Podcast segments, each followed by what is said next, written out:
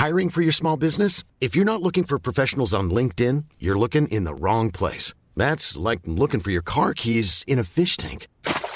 LinkedIn helps you hire professionals you can't find anywhere else, even those who aren't actively searching for a new job but might be open to the perfect role. In a given month, over 70% of LinkedIn users don't even visit other leading job sites. So start looking in the right place. With LinkedIn, you can hire professionals like a professional. Post your free job on linkedin.com slash people today.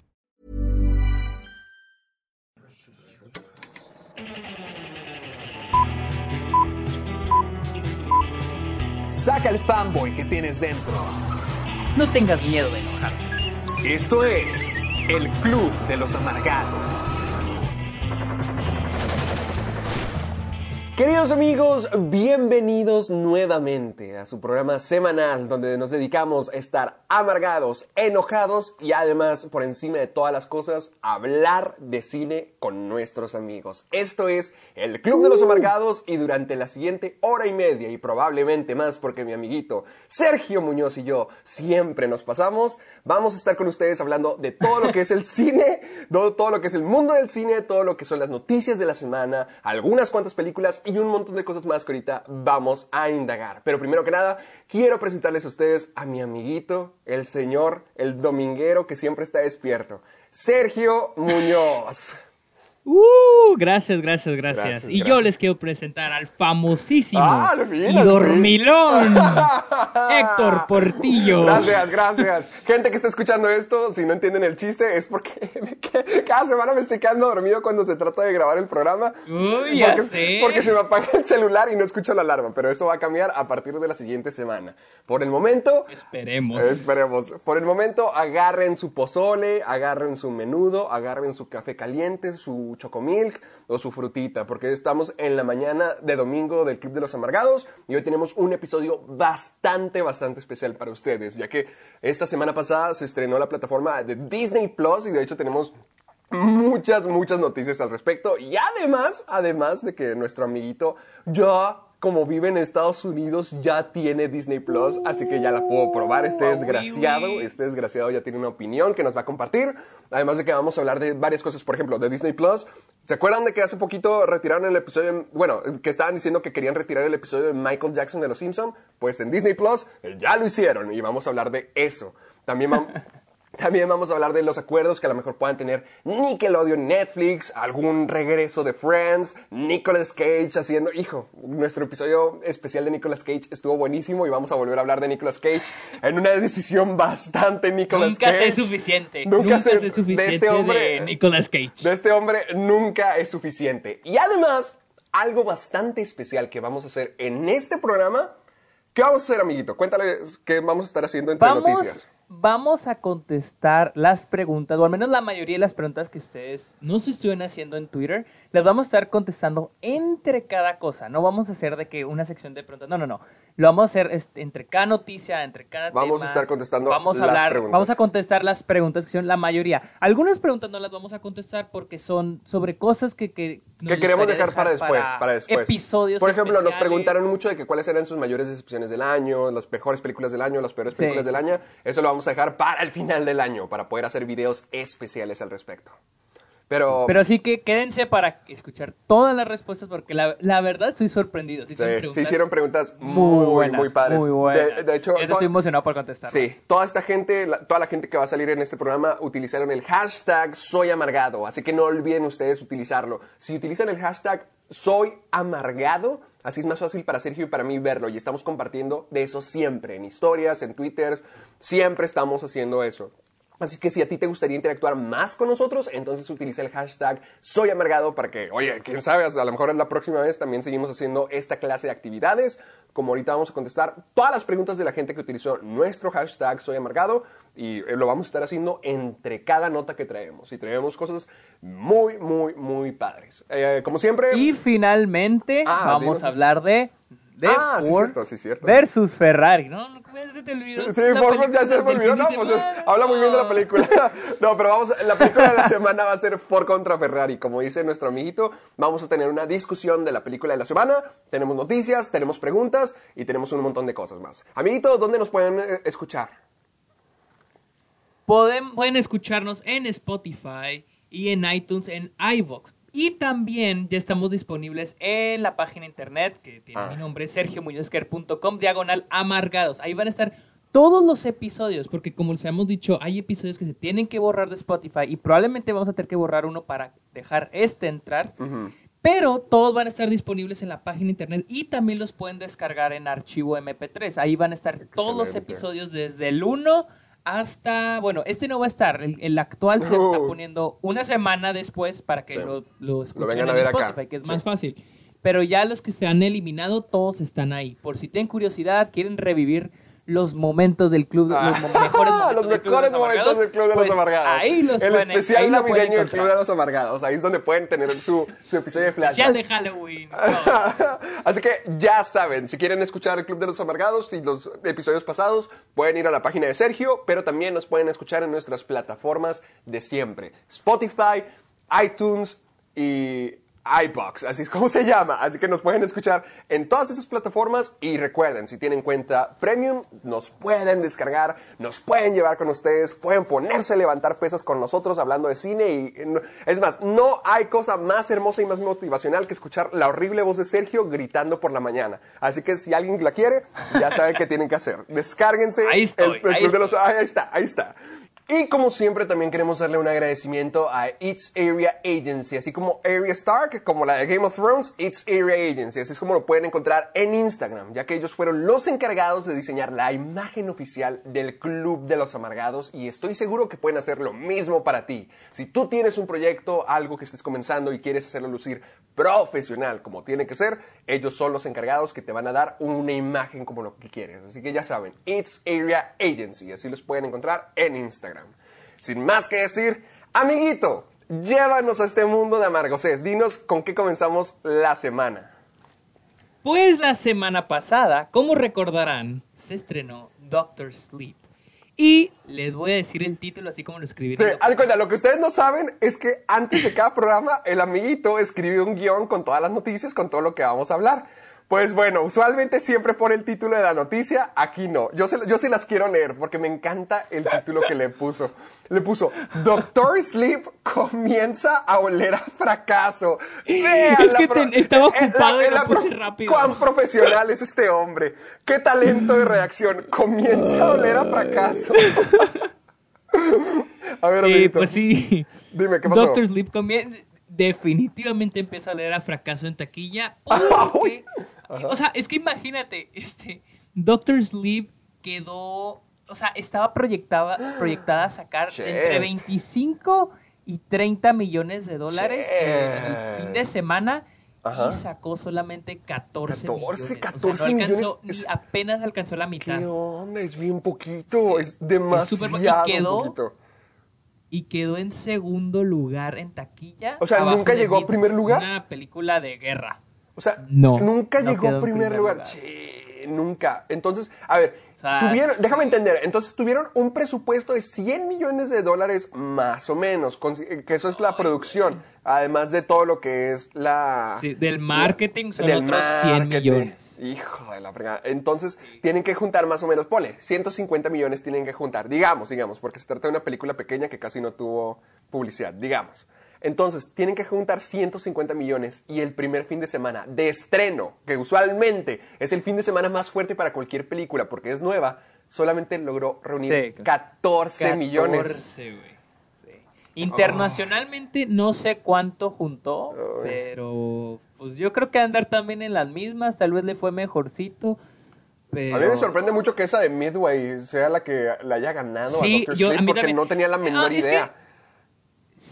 Eh, ah, es que sabes que, bueno, yo también estoy sorprendido de que no quedó en primer lugar, pero con, lo, con lo de, bueno, un, un alguien de Forbes ah, decía que, que una de las cosas de por qué le fue mal a, a- a Doctor Sleep es de que pues la gente no tiene mucha conexión con The Shining. Podrá ser una película de culto y lo que quieras, Sí. pero pero esta generación no está muy metida con The Shining y yo creo que no Se- fue seguro, tan yo, pienso, es que yo pienso que sí, yo sentía que sí, yo siento que Pues ya sí. es más establecida porque mira, mira, están estos factores, están primero que nada que es una adaptación de Stephen King y cada cosa que es adaptado de Stephen King se marketea como ah, de la mente de Stephen King y a la gente le atrae mucho todo lo que venga de este hombre y sobre todo las adaptaciones. Ve, este año hemos tenido como tres o cuatro adaptaciones de Stephen King. Sí, sí, Ay, sí, sí. O sea, sí está una locura y todas son un éxito. Esta, creo yo que esta ha sido la primera que ha sido un fracaso del año, de que venga de Stephen King. Y se me hace muy raro porque, mira, es eso, Sí, de sí, lo, sí, lo del libro, y además siento que la película original de Stanley Kubrick ya está más metida en la sociedad como la película más analizada de todos los tiempos, una película súper interesante, una, una de las películas de horror definitiva. Se me hace muy raro que con todos esos factores la gente no haya querido ir a ver Doctor Sueño. Porque, mira, yo entiendo que la primera película del Resplandor también fue un fracaso en el sentido de que a nadie le gustaba y todo el mundo la criticó demasiado. Aquí la gente le está gustando mucho más, pero se me hace muy raro que nadie esté yendo a verla. Mira, estoy leyendo el artículo y creo que no es solo el hecho de la película Doctor Sleep, porque por ejemplo, bueno, e- este fin de semana, estamos hablando de taquilla en Estados Unidos, entonces ese fin de semana fue el, el Día del Veterano, que es una, Ah, celebra- ah, una celebración aquí, ¿no? oh, ok. Pero, entonces, es como que, ah, vamos a estrenar películas este fin de semana. Y no fue la única a la que le fue mal, a la que le fue mal. También, ah, pues Midway, básicamente, aunque quedó en primer lugar, le fue mal. Pues Last tiene que Christmas 17 en lugar de le fue 14. mal. ¡No! Sí, o sea, a Last Christmas le fue mal también, o sea, y dicen, vamos a comparar cómo les fue a otras películas en el mismo fin de semana el año pasado. Por ejemplo, el año pasado tuvimos, creo que fue el año, ah no, hace dos años tuvieron Thor Ragnarok. Y le Ah, fue eh, eh, bien. ¿En este mes? ¿En este mes? Y también en este mes, también tuvieron la de Oh. Daddy's Home, la de Guerra de Oh. Papás 2, y también Sí. le fue bien. También era asesinato en el, en el Orient Express Ah, y en le fue bien. Oye, ¿qué el año entonces, ¿por qué pasado todo le está tuvieron- yendo tan mal? Exacto. Y el año pasado tuvieron la de, la de The Grinch, la del Grinch, la tuvieron el año pasado y le fue bien. Bohemia Rhapsody, ni Ah, hablar, ah, esa le fue tan muy no, bien. No, no mencionamos O sea, esos sí, nombres sé, en este podcast. Pero les fue bien. Y este año, o sea, y no es solo el único fin de semana, es una semana anterior a esa se estrenó Terminator. y también, fracasó. Sí, mira, estoy viendo También todas, fracasó. estoy viendo las primeras cinco en el top, en el box office y las cinco están de que de- en un rango de 10 a 17 millones. De que no O es mucho, es ni- bien ninguna, ninguna tiene nada. Hasta Joker en su que en su quinta o sexta semana tiene 9 millones. Estamos hablando de que Exacto. hizo Está haciendo casi lo mismo que esas está haciendo casi lo de mismo de esas películas que son es- estreno. ¿Qué está pasando? Sí, o sea, es, es que sí. No sé, yo siento que también la gente ya se está cansando un poco de estar viendo ya lo mismo y lo mismo y lo De mismo. secuelas y de todo eso. Terminator, pues lo mismo. Yo creo que con Doctor Sleep es el hecho de que no hay como que tanta conexión como pensábamos que iba a haber con el resplandor. O sea, tanto Sí. que entre la gente que dijera, ah, mira, se cuela el resplandor. Yo siento que la gente casi no le interesó. Digo, si la gente no quiso ir a ver otra. Bueno, es que en Terminator ya la gente está cansada. El Terminator Por muy buena que fuera, muy mala, la gente no iba a ir a verla, Terminator. Sí, y Entonces, es que pues fue, sí, Doctor es que fue muy va- buena. Rayos. Sí, Y, y, pues este fin se estrenó eh, Los Ángeles de Charlie se estrenó aquí, igual también la de Ford contra Ferrari y creo que sí les fue bien, les fue decente, sí les fue decentona, sí. Pero Va, pues. Pero- Entonces, va, Pero, antes de- ¿qué tal antes si pasar- contestamos preguntas? totalmente. ¿Qué tal si Antes de pasar al siguiente tema, amiguito, léenos cuál es la primera pregunta que tenemos y de quién viene. de Juan Acosta. Él nos pregunta, si tuvieran la oportunidad de dirigir una película, ¿quién sería su director de fotografía y compositor? Compositor. Fácil, fácil. A ver. Tú primero, tú primero, tú primero. ver, ¿yo primero? Ok. Sí, porque Mi tú eres el director de foto... Ah, ok. Va. Mi director de fotografía, yo voy a concordar con él. Yo estoy entre dos. Serían el Chivo Ah, yo también. o, o. Roger Dickens. Pero dependería mucho en, lo, en, en- en la película que me gustaría contar. Yo más probablemente agarraría a Roger Dickens porque siento que con él es más así general. Siento que puedes contar cualquier Blade historia. Runner, fuck. Sí, o sea, yo siento que con. Roger Dickens puedes contar cualquier historia y, y- y no, y, y el chivo es excelente, es excelente. Pero yo siento que tendré algo así de que algo en particular me gustaría con, con Lubeski. Pero con. Roger Dickens podrá hacer cualquier cosa y sería. Bueno, con los dos sería genial, pero creo que con uno de ellos dos, yo creo que más Roger Dickens. Que para, ojo, mi favorito es Lubeski, pero yo creo que sí elegiría. Dependería mucho de la película que quisiera hacer. Y de compositor, híjole. Oh, no sé de compositor. A ver, tú dime tú de fotografía. Ok, ¿quién va, yo, yo de fotografía primero, me gustó mucho el que dijiste y casi lo agarro porque ahorita estoy viendo su trayectoria y tiene un montón de cosas. Por ejemplo, hizo Blade Runner y al mismo tiempo hizo Sueños de Fuga, la de Shawshank Redemption. Exactamente. Es como que holy shit. Y luego también hizo una de James Bond, pero también hizo Fargo. Y luego también hizo Sicario, pero también hizo Prisoners. Es como que, wow, el sujeto sí se mueve, sí se mueve. Pero, o sea, sí está muy padre. Sin embargo, yo voy a escoger a Nicholas Winding Refn, que es el director de Drive, el director del Demonio Neón.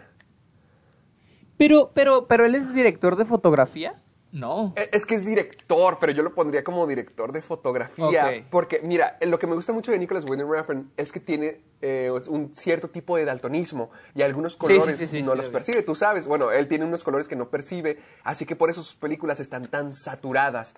Y por eso me gustan mucho, me gusta mucho el arte que él crea a través de sus películas. Y siento que él como... eh, en, en el puesto que estamos diciendo, a lo mejor él es más que nada director, pero él es muy creativo en general, así que lo pondría él como director de fotografía fácilmente. A, mí, a- Mm, a- a mí me gusta mucho, mucho él, porque él sabe de eso. ¿Y de compositor? Fácil. Ay, a- a- o sea, no tendría nada que ver, o a lo mejor y sí, pero yo quisiera poner a Danny Elfman. Yo, a mí me encanta, me encanta Danny Elfman y también siento que es bien variado en el sentido de que hizo el tema de Los Simpson y también hizo todo el soundtrack de, del extraño mundo de Jack.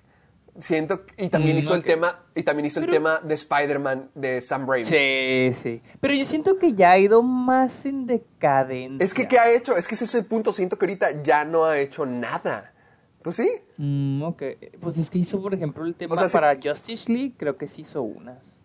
O sea, creo que sí ha estado más en, de- en decadencia. bueno. Pero, por ejemplo, para las de Spider-Man, yo por lo que he leído, se supone que el que hizo las mejores partes fue el que compuso las, la, el soundtrack de la tercera película. Oh, de hecho, yo había oído que en la segunda película, la escena del tren, se hicieron dos versiones. Una Danny Elfman y otra el otro tipo. Christopher algo se llama. Y se usó la de Christopher, lo de- el otro señor, se usó el tema de ese señor porque era más chingona, se oía más. Y si, y si descargas el soundtrack en, en Spotify, va a tener la versión de Danny Elfman que no sale en la película. Y sí está padre, pero no es igual de épica que la otra versión, la versión de la película, la que se usó. Entonces yo creo que por eso eh, Danny Elfman ya no compuso el soundtrack de la tercera de Spider-Man porque Pero- como que salió de pleito. Te entiendo, pero por ejemplo, no- a lo mejor ahorita ya no es tan bueno como antes, al igual que Tim Burton, pero hizo el tema de Batman, por ejemplo, el tema que se volvió algo icónico, el tema de Batman de, de los 80s y que se convirtió en parte de la serie animada y que es un tema que se sigue utilizando hasta hoy en día, es como la música definitiva de Batman. Y así igual, la música definitiva de Los Simpsons, la música definitiva casi casi de Halloween, él tiene muchas, muchas, muchas cosas buenas que a lo mejor, ok, ahorita a lo mejor no es el mejor del mundo, pero... Ah, el sujeto sí tiene mucho, mucho detrás de él. Y yo todavía, todavía voy a confiar en él. Yo, la verdad, de compositor, yo, la neta, yo elegiría, pero pues no se puede porque ya falleció, a Johan Johansson. A Johan Johan- Johansson. Johan Johansson. Él es el de, él, él compuso la de Sicario, Arrival, neta, esos ¡Hala! soundtracks me Oh, encantan. Pero ok. también me gusta... la- la ¿Falleció? ¿Se murió por? Ah, se murió el año pasado. ¿Por qué? Sí, pues no sé. Ay, lo encontraron De un muerto, infarto, creo. Ah, un bueno. infarto, creo. Y también me gusta mucho Max Richter, que fue el, el- el compositor de Ad Astra. Que de hecho, yo antes me gustaba escuchar su música. Yo no sé si antes compuso música para películas, pero a mí me gustaba mucho la música que componía él. Y decía, qué chingón que hubiera un. que él hiciera el soundtrack de una película. Y pues salió con Ad Astra. Y también me gusta la música de, de esta Hildur Wondadottir, creo. La que compuso Joker. Que de hecho ella fue como que la ah. aprendiz. Ella fue la aprendiz de Johan Johansson. Entonces, me gusta mucho el estilo de ella. Ah. ¿Qué onda? Como, triste, también Sí, más triste, más melancólico, Me más reflexivo. Ajá. Eh. Y también dependería, porque te gusta mucho este Justin... Justin Hurwitz. Ah, Horowitz, A mí me encanta, me encanta su música. Pero también dependería. Pero bien. otra, otra pregunta. va, ¿quieres otra pregunta rápida, otra pregunta rápida para, para que, porque tenemos otra noticia. Ok, sí, sí, sí, sí. A Pregunta ver. rápida. De Daniel G. ¿Cuál es la película con la que más estemos, estén ustedes, o sea, nosotros de acuerdo? ¿Y cuál película con la que más se tiran hate entre ustedes? Mira, Yo sé la respuesta a la tú- primera. Yo a la ver, tú dilo, porque esa es la que yo no me con la la sé. que con la que más estamos de acuerdo.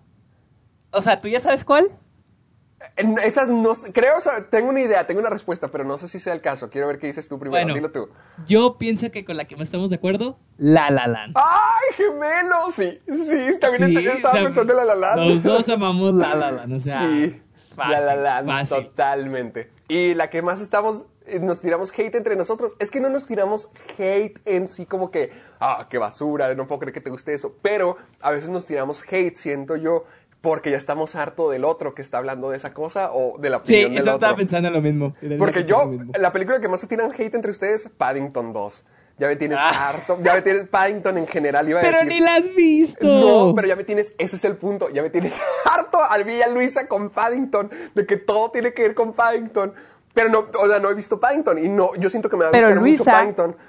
Luis Sí, estuvo Luisa harta hasta que vio, hasta que vio Paddington dijo, Para que, vean, para que buena". vean cómo todo el mundo odia a Sergio por su amor a Paddington, de que nunca se calla, nomás quienes nos estén escuchando. para Paddington que es lo sepan. mejor del mundo. Ahí vas. Yo, digo que Paddington, eh, aunque yo te compré un peluche de Paddington, no se te olvide.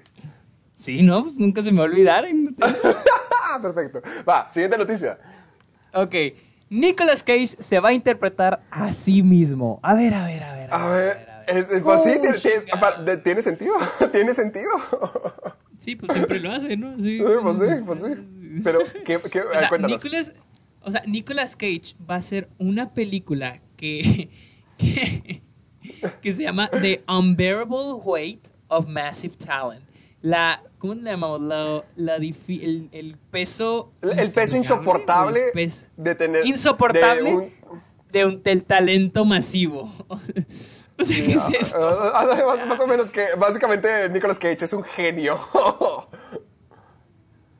Y se va a interpretar a sí mismo. ¿Cómo la ves? O sea, ¿Qué opinas? ¿Qué opinas de esto?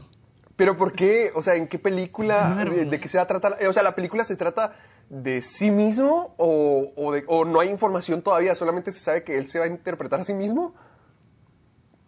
A ver, dice, Cage va a interpretar una versión de sí mismo como un actor quien en la necesidad de... Esto lo estoy leyendo, ¿eh? Lo estoy Ah, traduciendo. sí, sí, sí, en la Con la neces- en la necesidad de, necesidad- de, de, de- Dinero. de conseguir dinero. Y que tiene el... Acepta un millón de dólares first- para atender, Para ir a la- atender al cumpleaños, de un, de un fan mexicano billonario. que es su fan de... A ver, ok, ok, ok, ok, dejo yo lo leo. ¿Me suena? Nicolas Cage va a poco- interpretar. Espera, espera, espera, espera. Nicolas Cage va a interpretar una versión de sí mismo que es un actor en busca de dinero y que no se siente creativo completamente.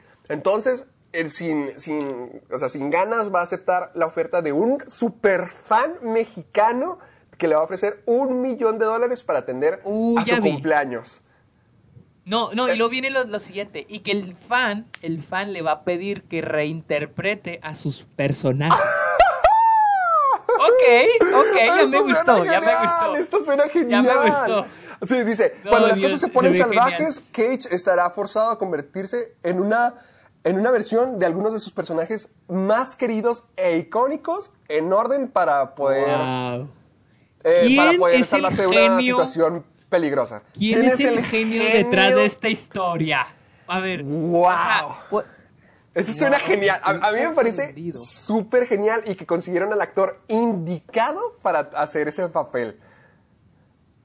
sí, ¿eh? La neta, qué Yo- pedos. es, es- es él o John Travolta quienes deberían de estar en esa Sí, yo te estaba película. pensando, estaba pensando yo vuelta. estaba pensando yo otra vuelta. no, John Tra- sobre todo creo que John Travolta quedaría mejor todavía porque tiene personajes más icónicos y siento que está más loco ¿Sabes? todavía. un paréntesis, un paréntesis. La otra vez recibí una invitación para ir, o sea, va a haber un screening, güey, de la de The Fanatic, que es yo creo la ¡Ah, peor no! película del año. Va a haber ¿Sí? un screening para la academia, güey. O sea, para Ay, que la gente la considere para los Oscars y la, y la temporada de premios. ¿Puedes Ay, creerlo, güey? O sea, no, se la tomaron en serio. Ay, no, no. Pero bueno, volvamos Bueno, a ver bueno, bueno. Cage. Antes de Ok, que ok, vomite. es- ok, ok, sí. Esa se me hace la mejor, la mejor, la mejor película del está universo. muy buena. Se me hace lo, Eh, lo se más me padre hace, que se, se me hace algo Ya quiero verlo como Ghost Rider, como quiero ver qué que- hace.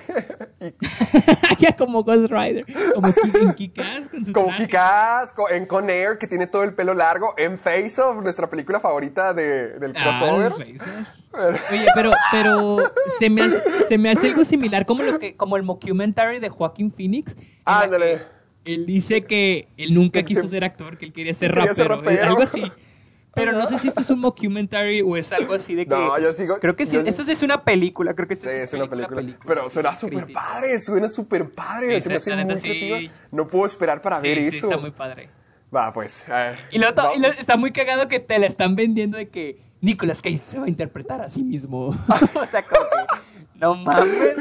Y por un momento sí pensé como que, ay, a ver cómo va a estar eso, porque hasta por el título dije, ay, ojalá no esté como que muy, no sé, muy egocéntrica la película, porque dice, la inaguantable carga de un Pero es talento que- masivo, sí, pero, pero, yo suena- siento que, o sea, pero él está haciendo, yo creo que no, yo creo que él, como que lo eligieron, vamos a elegir un actor con Un actor- es, que ojalá este guion hagan y una vamos a noticia de que ojalá John Travolta sea el fan mexicano o algo por el estilo. Uy, qué mexicano y otra vuelta. bueno, va, va, va. Preguntas. A ver, ¿dónde se conoce? ah, ese es de Wiki Stark. Sí, Ajá, Wiki ok. Stark. En Wiki Twitter se vale ponerte como tú quieras. ¿eh? Sí, de, ¿Dónde, dónde, ¿Dónde se conocieron? Pregunta, ¿dónde se conocieron y consideran, traer consideran traer invitados, invitados de vez, en, cuando al, podcast? podcast. Ok, la primera, ¿dónde se conocieron? Eh, Yo eh, me acuerdo que cuando yo iba a ir a Londres, tú fuiste Ajá. Y empezamos a platicar, pero ya ni me acuerdo de qué Yo, estamos hablando. no, no, no, yo me acuerdo diferente. Yo me acuerdo de que cuando estaba en El Paso, eh, tú y Ah, yo, sí, sí, te- cuenta, yo estaba viviendo en El Paso, conocí él, porque era cuando todavía estaba estudiando en UTEP. Y eh, Sí, eh, sí, eh, teníamos nuestro apartamento y tú querías ya venirte al Paso también. Entonces tú querías irte a Texas a vivir y que estabas preguntándonos a nosotros cómo hacerle y además si nos íbamos a vivir juntos. Entonces fue por, por unos audios que me mandaste tú y yo te contesté y después sí de eso como después de eso dejamos de hablar un buen rato y luego te contesté más, más audios, más audios, más audios. Y después de eso, no sé por qué, decidimos como que no, sí, vamos a salir un rato. Creo que yo te invité a salir y nos fuimos a tomar un café. Y, y Sí, resultó- sí, ya me acordé de eso, ya me acordé de lo del café. Eh. No me acordaba de eso. O sea, me acordaba de que yo me quería ir al paso a estudiar y estaba viendo dónde vivir de manera más barata porque la escuela era muy cara. Y te pregunté porque eras la única persona que sí conocía Sí, que vivía me allá. acuerdo. Y me- Y pero sí me- es cierto, ya me acordé lo del café, no me acordaba. Sí, es cierto. Sí, y el- ah, qué, qué bueno que se te olvidó nuestra primer cita. Ah, ahí todo comenzó. Ahí todo comenzó. Estuvimos cinco horas en el mugroso Sí. café platicando y es ahí donde todo comenzó. Ya me O sea, bien. Porque para esto nunca llegamos a vivir juntos, porque Héctor No. se regresó a Chihuahua y yo fui. O sea, imagínate si hubiéramos vivido juntos. o sea, Uy, conquistábamos el mundo. Ya sé, el mundo nuestro. Dice, ¿consideran traer invitados de vez en cuando al podcast? Sí. Sí. Sí, sí, queremos invitados. de hecho, verdad, está- sí de hecho, si tuviéramos un invitado, yo- a mí no me molestaría tener un invitado semanal, o sea, diferente, de que alguien del Sí, mundo, estaría padre. de la comunidad, o, o alguien que le, que a lo mejor pueda dar un buen punto de vista. Por ejemplo, sí, que de la comunidad yo quería, eh, estuvimos a punto de invitar a Fer, nuestra amiga, Fer, que trabaja con Gaby de fuera de foco, pero eh, como estábamos en Nueva York íbamos muy apurados y ya no le dijimos nada porque fue como que ya tengo que tomar un avión, grabemos esto de una vez. Y luego también Sí, sí. eh, sé que tú querías invitar a alguien, a ver, haz la invitación, haz, haz- haz la invitación tú abierta, tu héroe. Yo quiero invitar, no sé si nos escuche. Y, No si- creo. y la, la magia, la magia de las redes sociales, por favor, háganlo Sí. escuchar esto. Cumplen el sueño quiero amiguito. invitar a Jorge de Te lo resumo. Te amo, quiero que estés aquí, quiero hablar contigo, la neta, soy tu fan número uno. Uh, que le hace la peor invitación del mundo. Usualmente es como que, No, oye, te neta- podemos invitar, lo que sea, y tú, Oye. soy tu fan. No, la neta sí que me gustaría que fuera. Tal vez despuesito, cuando ya Sí, tengamos más no, invitados, ya, estar amigos, preparados y saber Ya me qué tiene onda. harto Sergio cuánto habla de Te lo resumo. Me ha puesto quién sabe cuántos videos todos- que vamos... Yo creo que la, la gente que nos escucha, o algunos han de entender por qué te lo resumo. es de no, a mí también, a mí también me gusta muchísimo. A mí me encanta. muy- A mí también me gusta mucho cuando lo hemos visto juntos. Va pues. Besitos, Sí, besitos, chao, chao. Otra pregunta, otra pregunta. Otra pregunta. Eh, de Carlos Camacho. ¿Cuál fue la primera película que vieron juntos en el cine? Ah, esta, ok, tú contéstalo porque yo tengo una idea equivocada. Esta, esta fue, creo que es difícil para nosotros ver películas en el cine porque, pues, como sabrán, vivimos. Eh, en pues sí, pero de hecho sí hemos visto varios. Sí, sí hemos visto varias. Y yo creo que casi estoy seguro que la primera película que vimos juntos fue de Rocky Horror Picture Show. ¡Ah! movie party, sí cuando fuiste al Paso. Creo Sí, yo también que esa pienso. fue la primera Yo también que pienso. La neta es qué padre, ¿no? Que esa fue nuestra primera película juntos. Sí, Y fue una movie party, de cuenta, la- sí, esa fue nuestra primera película y fuimos a una, a una fiesta de Rocky Horror en el Álamo y me acuerdo que hicieron un concurso, pusieron la película y nos dieron props para jugar, de que literalmente estábamos ahí Sergio y yo con el periódico tapándonos de la lluvia mientras nos estaban mojando, le prendimos nuestras lámparas de celular, eh, to- todo eso estuvo súper padre. Y luego sé que también vimos Vaselina juntos, donde yo gané el concurso de baile. Vimos ju, ju. Mid-90s también. Vimos, ah, Midnight no fue la primera que vimos juntos. No, no, no, porque primero vimos The Rocky Horror Picture Ok. Show. Midnight la vimos Ah, después. se me había Y olvidado luego vimos. También eh, vimos. ah, eh, también Toy Story vimos 4. Scream. Scream. Scream, vimos estuvo Scream. súper padre Scream. Y Shazam Vimos, no vimos Se me había olvidado eso. Vimos Us, pero esas fueron después. Ah, vimos también, vimos como 10 películas juntos cuando fui al paso, ¿es cierto? También vimos Sí. Fighting with My Family. Ay, sí, también la vimos juntos. Pero esas ya fueron después, esas fueron este año, de hecho. Y luego también vimos la que la mera, me- la mejor, yo creo que la mejor que hemos visto ha sido la de los mis reyes contra los godines. ¿no? Ah, ah, seguro que esa no fue nuestra primera película, amiguito. No, Creo no, que- no, creo que fue ¿No? la de Rocky Horror. Fue la de Rocky Horror. Definitivamente, porque Rocky Horror creo que fue el año pasado. Rocky Horror fue el año pasado. Es que fue cuando fue la primera vez que fui a visitarte el paso.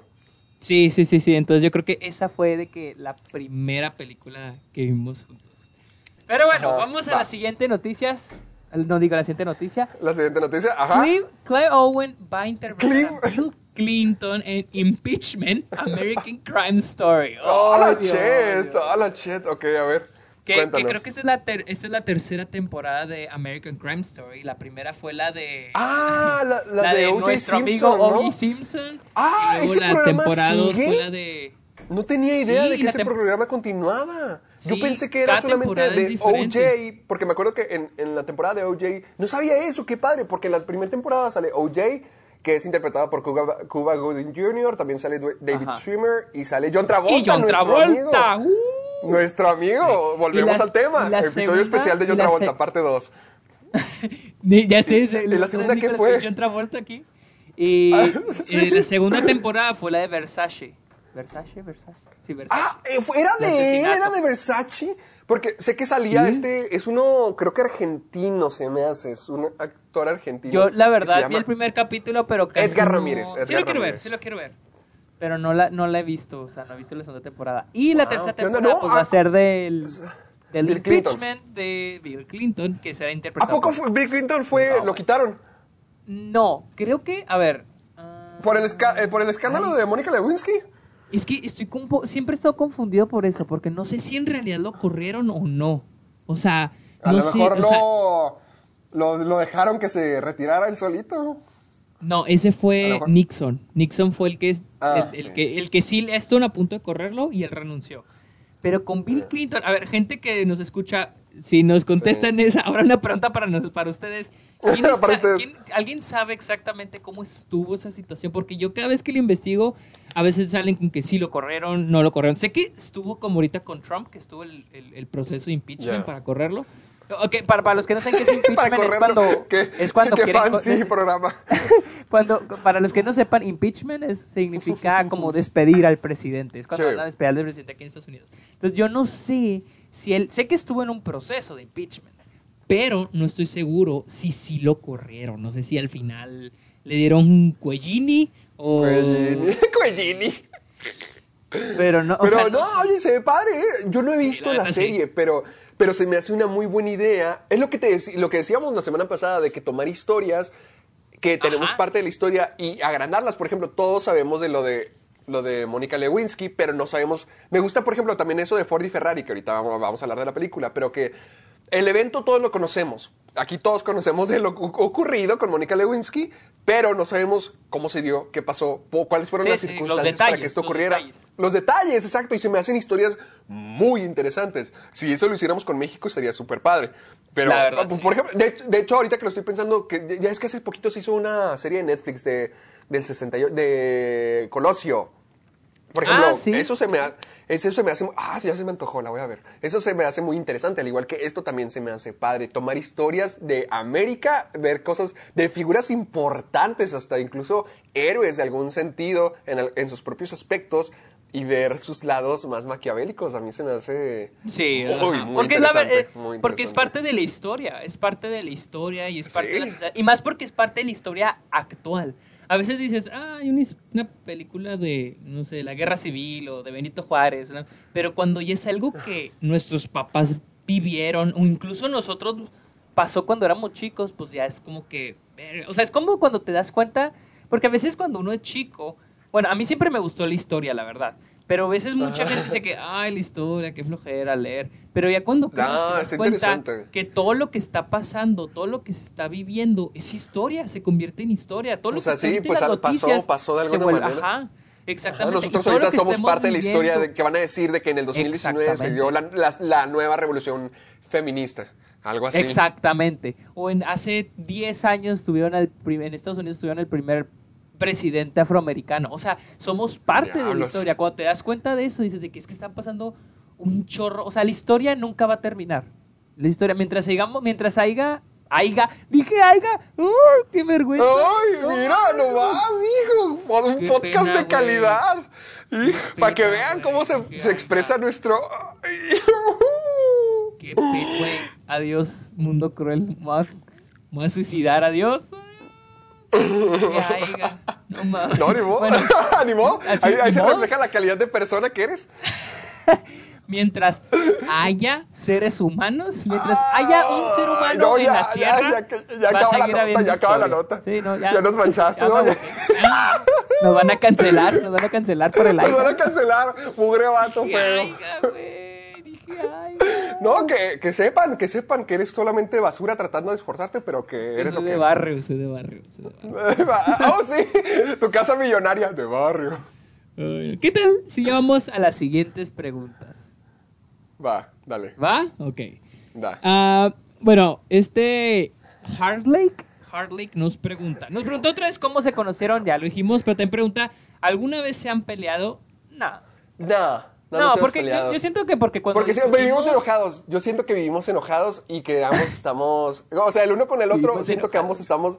Es que sí, porque por ejemplo, yo sí me puedo sentir por otras cosas, pero no, no contigo. Y yo me puedo enojar por otras cosas, pero no contigo. Siento Sí, que si tú y es yo que- estamos en desacuerdo, es lo más normal del mundo. Exacto, Y sabemos, exacto. y nomás no nos contestamos como en media hora, y luego alguien dice un argumento o pone otra cosa sobre la mesa, pero nunca nos peleamos. Sí, es que siento que como que sabemos que, o sea, incluso cuando nos insultamos sabemos que no es algo personal, ¿me entiendes? O sea, sabemos que es algo... No, de hecho siento que refleja mucha confianza. De, de hecho siento que es como que... Sí, sí, sí, de hecho lo y- y contrario. cuando, y siento que cuando discutimos es como que con mucha madurez, aunque sea por la cualquier pendejada y discutimos, o sea, es como que... Sí, ojo, eh, discutir no es lo mismo que pelear, o sea, hablamos con diferentes Sí. puntos, pero como que lo tomamos Es también que, como eh, aprendizaje. Es lo, ándale, es lo curioso porque siento que Sergio y yo, por ejemplo, sí somos amigos, pero también somos como que compañeros de Ajá. muchas cosas, porque hacemos, tratamos de hacer muchos proyectos juntos y es muy común que si uno tiene un proyecto, invita al otro, hasta incluso no es como que, ay, bueno, pues voy a agarrar a Sergio. No, de hecho lo hacemos con emoción, como que ahora vamos a hacer algo, vamos a, ya sea escribir, ya sea dirigir, ya sea ponernos a, a hacer el podcast, lo discutimos juntos y ambos entendemos que podemos tener buenas ideas y podemos tener malas ideas y para eso está el otro, para balancearnos y sacar la mejor idea el uno del otro. Sí, que porque tampoco nos vamos, peleamos. sí, porque tampoco vamos a ser condescendientes de que me des, por ejemplo, una mala idea y yo te diga, ah, sí, está muy padre tu idea, claro que no, y viceversa, si yo te doy una mala idea, me vas a decir, oye, pues está culera tu idea. O sea, Sí, y de hecho nos Sí, lo o- decimos, de hecho sí no lo decimos O sea, como y no que nos no lo me gusta. personal. Ajá, o sea, porque Ah. pues es- te sirve, o sea, te, te sirve como Sí. que en Es que- Clash es que creo que- buen ándale. trabajo es algo malo, o sea, porque pues... Creo que, ándale, siento que tienes razón. Siento que ambos no- nos respetamos en ese sentido de decir como que si nos tiramos basura es por algo, que de que ambos tenemos el conocimiento suficiente, que ambos respetamos para decir, no, si me está diciendo esto es por algo. Así que lo, lo- lo tomo en cuenta y sé que Sí. no me trata de como que lastimar. Sí, Vámonos, es como retroalimentación, llamémosle. Ándale, ándale. Carlos Otra pregunta, Camacho. otra pregunta. Otra es Carlos Ajá. Camacho, nos pregunta, ¿qué película le agradece uno al otro por haberle recomendado? A ver, Aquí a ver. yo tengo muchas tuyas. Tú no tienes nada mío porque no ves Yo nada, la- hijo de perra. La verdad, la verdad, a mí me gustó No. Russian Doll. Russian Doll, sí. ¡Ah! ¡Qué bueno! Sí, cierto. Es no, decir, se me no olvida es que tú que, sí la viste. wow, no me cambió. Pero, pero como que basura. siento que dije, ok, con esta, con esta serie es como que le voy a dar más oportunidades a otras series de Netflix. Porque esta serie, hubo Sí, cosas que no tú me estabas bien gustaron. amargado con Sí, Netflix. Siempre pero yo te digo como que no, sí hay cosas buenas y tú no yo las siento ves, que con esta serie me gustó mucho la idea, o sea, la idea principal y hacia dónde todo iba, me gustó mucho. Y dije, bueno, tal vez muchas series de Netflix están así, tal vez debería ser un poco más abierto con Netflix. Sí, sí, sí. ¡Ay! Te hice ver la luz. Soy alguien nuevo. A ver, yo tengo varias, tú me has puesto muchas cosas, pero sobre todo porque tú te sientas a verlas conmigo. Es la ajá, cosa. exacto, exacto. Ese es el punto. Tú me obligas a verlas, pero porque te sientas a verlas conmigo. Y mira, por ejemplo, yo tengo muchos, muchos, muchos ejemplos. Tengo desde Boogie Nights, que es una de mis películas que más adoro, y tú la pusiste, que es de la industria porno. Me encanta Boogie Nights. Eh, me gusta mucho Children of Men. Children of Men. Office Space también. Ah, Office Space estuvo padre, pero sabemos que fue la más débil de las tres películas que Ah, vimos no, ese pues día. sí, que Pero comparación con las otras, pues, sí, pues sí, pero estaba yo, te padre Office Space, pero... yo, yo te había pero- recomendado la de... Ese día, ese día, ¿te acuerdas ese día? Te dije que si veíamos Enter the Void. ¿Te acuerdas? ¿Es en serio? Sí, yo te- pero dijiste- pero- pero no la pusimos. Ajá. Pero dijiste que no, o sea, te dijimos nomás que está muy pesada, o sea, está súper pesada. Sí, y me no, no, mejor algo más liviano. Y de todos nos terminamos viendo Children of Men.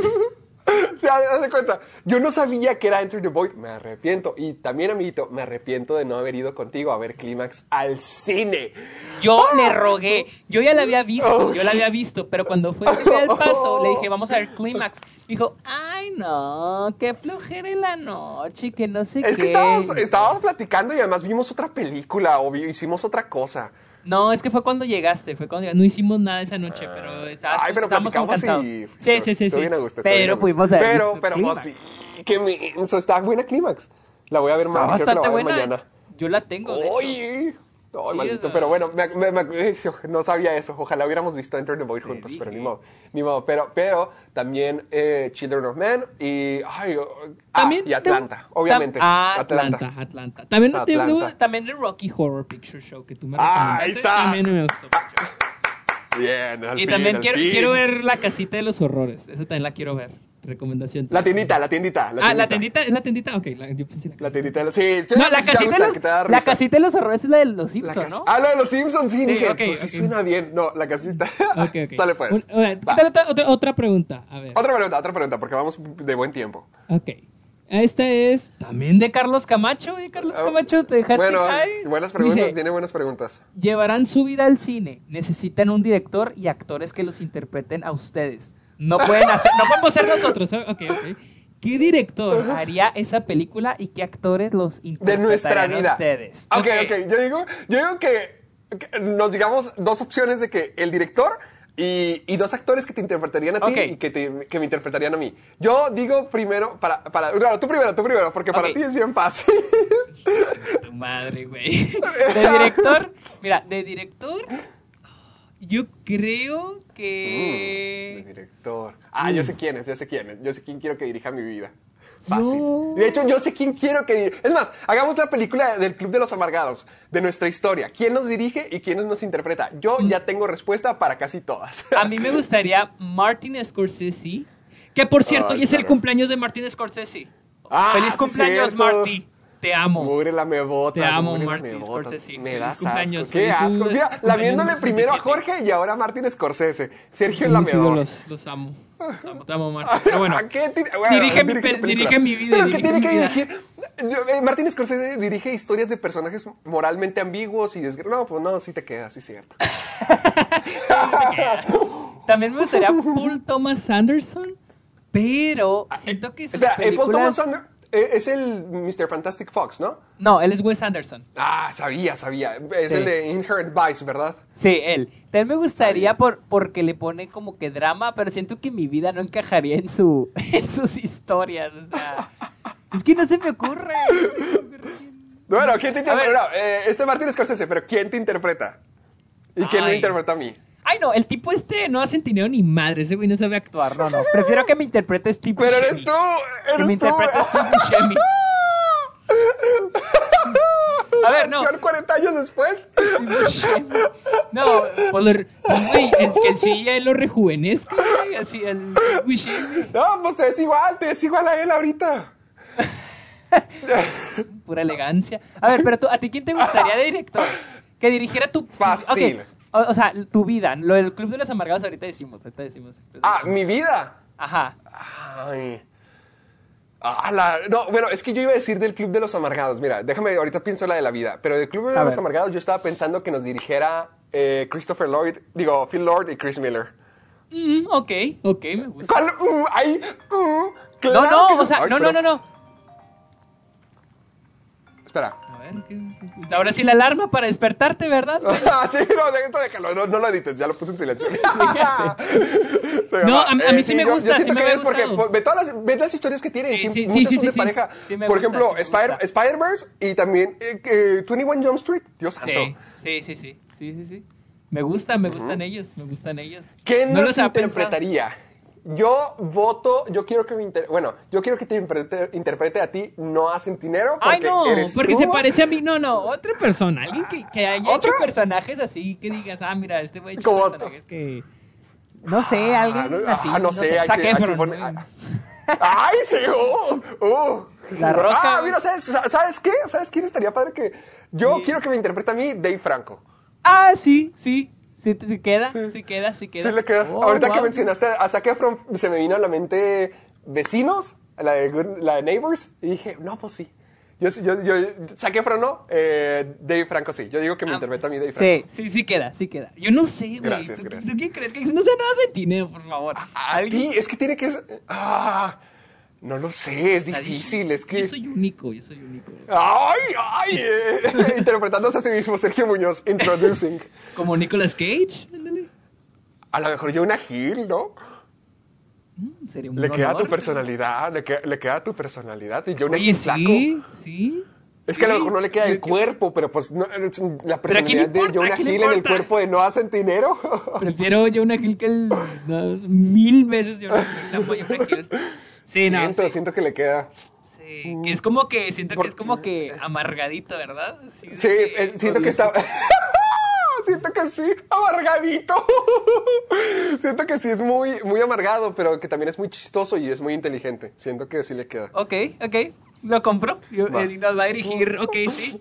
Ya tenemos película. A ver quién se pone a producirla. A ver. Sí, Operacha. quiero que ustedes conte- co- contesten esta pregunta. ¿Quiénes creen que podrían hacer la película del Club de los Amargados? ¿Qué director y qué actores interpretan Sí, a Sergio y qué actores me interpretan a mí? Perfecto, Va, perfecto. va. Siguiente noticia. Oye, esto está bueno, deberíamos hacerlo todas las semanas. lo- lo de Sí, me gustan las- las preguntas. Las preguntas, me gustó, lo hace todo. Bueno, ok, Ya me están sí, gustando más que las noticias.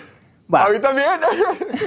Al parecer, HBO está planeando una reunión de Friends para HBO Max. O sea, estos güeyes ya quieren vender HBO Max Todo. con todo. Con La están dando Con con, todo. todo. ¿Tú, ¿Tú qué opinas? ¿Tú qué opinas? Una reunión de Friends. Mira, estaba viendo, estoy volviendo a ver Friends. Estoy ahorita como en el, do- en el capítulo 10 u 11 de la primera temporada, no estoy seguro. Pero me gusta Friends. O sea, siento que Friends puede tener muchos episodios muy padres y que también puede tener muchos, eh, muchos chistes muy inmensos. Pero que Friends sí me gusta mucho, mucho en general. Y verlos otra vez sí es la reunión, una de las reuniones más grandes de todos los tiempos. No por mí, porque ahorita siento que el impacto de Friends ya ha disminuido bastante. Incluso desde desde como el 2010 más o menos cuando yo estaba en prepa, pero siento que ahorita sería el momento indicado para traerlos. Siento que es correcto que no sea una película porque llevan fregando durante mucho tiempo acerca de hacer una película de Friends. Qué bueno que no es una película, sino un especial. Y además, pues siento que ya todos están más dispuestos a hacerlo, que antes eran estrellas demasiado grandes, demasiado ocupadas y que pues ninguno despegó realmente. Ya más nadie despegó. Aniston. Ajá. Ya nadie despegó más que Jennifer Einstein. Y eso de que más o menos, o sea, sí es la más popular de todas. Eh, pero sí, o sea, yo sí lo quiero ver. Yo, yo sería como cumplir una super fantasía, volver a ver a Friends todos juntos. Es con lo que yo crecí y, ni y cuando ellos estaban en la pantalla ni siquiera tenía conciencia. Así que así es el impacto que ha tenido en, la, en las generaciones. Por lo que yo digo que sí. Si hacen un- una reunión de Friends, por favor.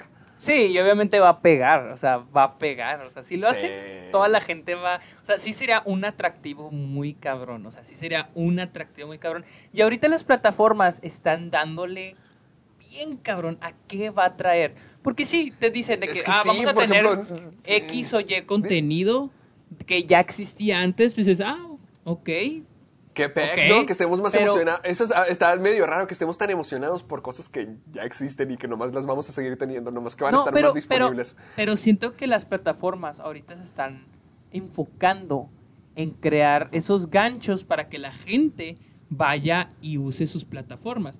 Vamos a, voy, voy a decir la siguiente noticia de una vez. Por ejemplo, Netflix, Netflix y Nickelodeon ya llegaron a un acuerdo para crear Ah, ya la vamos a decir, ya, contenido. la- ya, ya vamos Sí, a decir yo eso. sí, porque es- relacionado, porque se- es se re- relacionado. sí, se relaciona, se relaciona. Plataformas. Ya Nickelodeon Dale. y Netflix ya llegaron a un acuerdo para pues para generar para crear contenido basado en las caricaturas viejitas de Nickelodeon. Ojo, Que se me hace la mejor idea del mundo. Ojo, no, no la, la noticia ni no dice si el acuerdo dice de que Netflix va a tener las series viejitas, pero Ah, no lo dice, yo pensé que sí las iban a tener. no, o sea, no se sabe. Porque en- leí en varias fuentes, Variety, The Hollywood Reporter, así busqué en varios lados y en ninguna dice que van a tener el contenido viejito. Por ejemplo, oye Arnold, Mm, es que- Netflix, es un ejemplo, es un ejemplo. Netflix va a hacer más temporadas de Oye Arnold, pero no se sabe si se va a tener las Ah, la serie viejita, ¿me entiendes? O sea, entonces podrían continuar versión series, podrían continuar series o hacer cosas diferentes. Por ejemplo, hacerle un spin-off a Gerald o algo así. O continuar, una continuación, pero no se sabe si continuar. las viejitas van a estar ahí. Porque en ningún Ah, lado, uh, en ningún lado se ha dicho que va a estar pues el contenido de Nickelodeon en Netflix. Yo siento que de- sí debería estar por el Sí, hecho pues, de claro. que todos... Hace poquito vi una imagen que tenía todas las, todos los contenidos de streaming que hay ahorita en día. No friegues, así me quedé que no manches, pobre Netflix.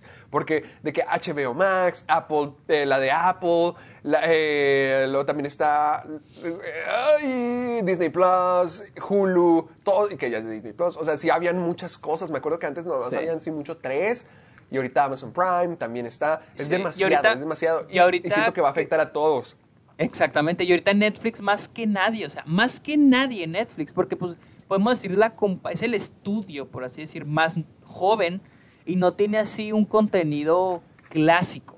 Sí, no tiene un contenido clásico. Disney tiene, Warner tiene, NBC Universal tiene, pero Netflix Eh, no buen tiene. Entonces, Netflix tiene que buscar Es que Netflix antes tenía Friends y tenía How I Met Your Exacto, Mother pero, también. pero esas pues eran de otras compañías, pero Netflix como es joven tiene También, por ejemplo, The Office la van a quitar del, del Estados Unidos, ¿verdad? Sí, porque es de NBC, Chin, es de Universal. chin. Entonces Netflix tiene ahorita Bueno, que buscar. bien. De hecho, es- es- es- acá se le está llamando como una batalla de, de- de plataformas. Porque, por ejemplo, están, por ejemplo, hay, hay- hay caricaturas que no son dueñas de nadie, como South Park.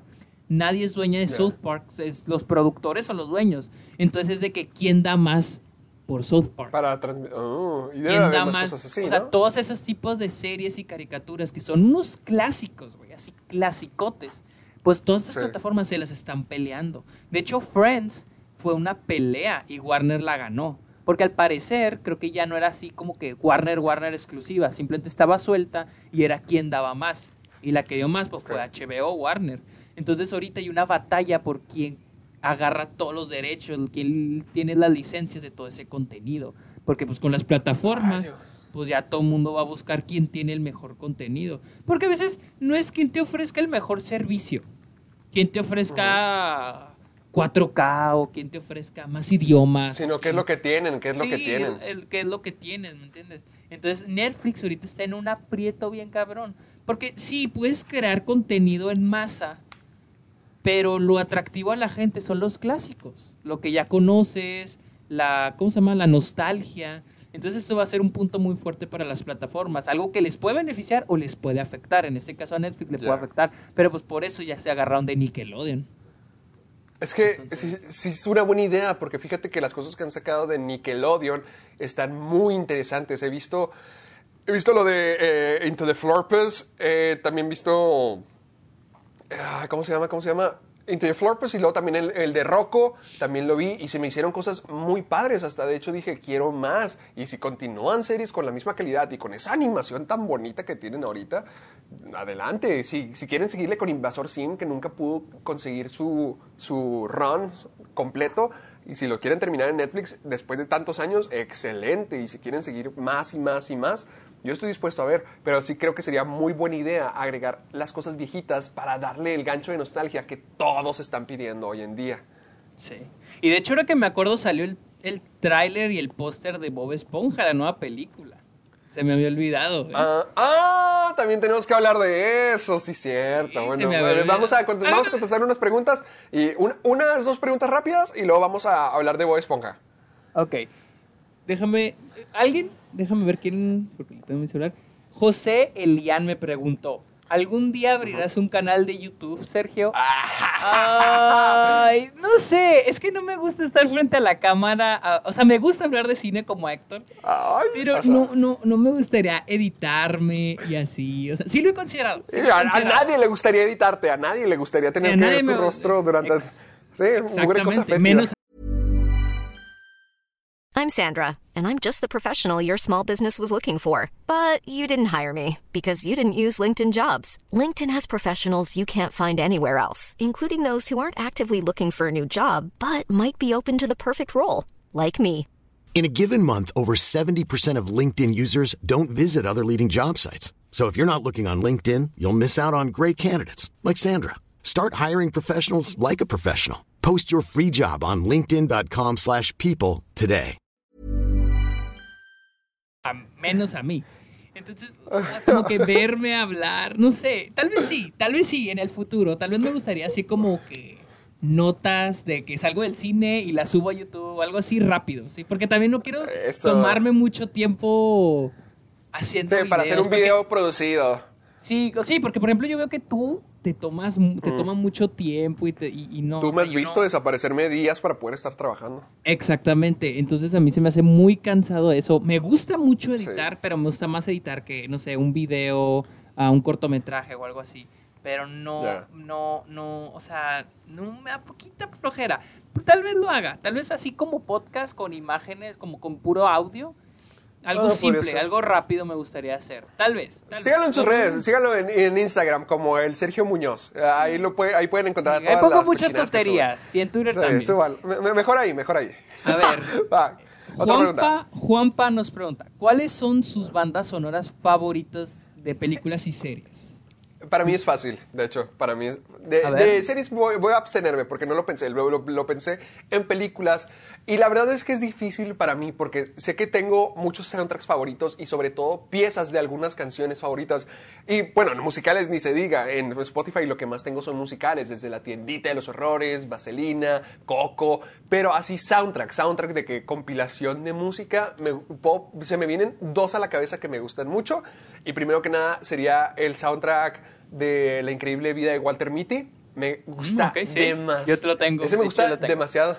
¿Sí? ¿También lo tienes? Sí, sí lo tengo, el de Walter Es que está, es- lo ese, compré ese soundtrack oh, está bien bonito porque son muchas canciones que ya conocemos en una versión más pacífica y más como que sí, explora la vida. Está la de eh, la, la canción de la If You Like Piña Coladas, también hay un montón de La de David Oddity. Bowie. Esa, Space esa Oddity. Oh, uh, es- esa, esa canción sí es como que ve, agarra las riendas de tu vida Sí, y haz sí. la tuya. Es como que, ¡ay, qué hermoso! Sí, y luego también, a es- eh, ah, ah, también está Man Eater en ese soundtrack, me gusta. Ese, si quieren paz real y si quieren sentirse así plenos espiritualmente, escuchen el soundtrack de Walter Mitty. Y mi segunda eh, elección sería el de Scott Pilgrim. También me gusta muchísimo, muchísimo. El artista Beck ayudó a componerlo y tienen canciones. Las canciones originales. ¿Cómo? Christopher Beck. Eh, no sé, el músico que se llama Beck. Sí, Christopher Yo digo Beck, que sí. ser él. Eh, es- él lo ayudó a componerlo y está muy padre porque desde las canciones que tienen así como que, que no son suyas, están muy buenas. Por ejemplo, me acuerdo la de By Your Side, de- creo que se llama Sparkle Horse, que es la que cantan cuando se están besando eh, Scott y Ramona por primera vez. Y es como que, Ah, romantiquísimo, hermoso y también me gustan mucho, mucho, demasiado las canciones originales de Sex Bob Bomb. Me encantan, me encantan todas. Y, y es que en, en sí toda la vibra que tiene esa película musicalmente, ¡fu! Fantástico, señores. Yo creo que mi, mi soundtrack, así de compilación de canciones en una película es Trendspotting, pero porque todas las claro. canciones tienen un significado a cada escena. No solo el contexto así, sino que, por ejemplo, descubrí que el, el, lanzamiento, el año de lanzamiento de cada canción tiene cierta relación con lo que sucede en la escena.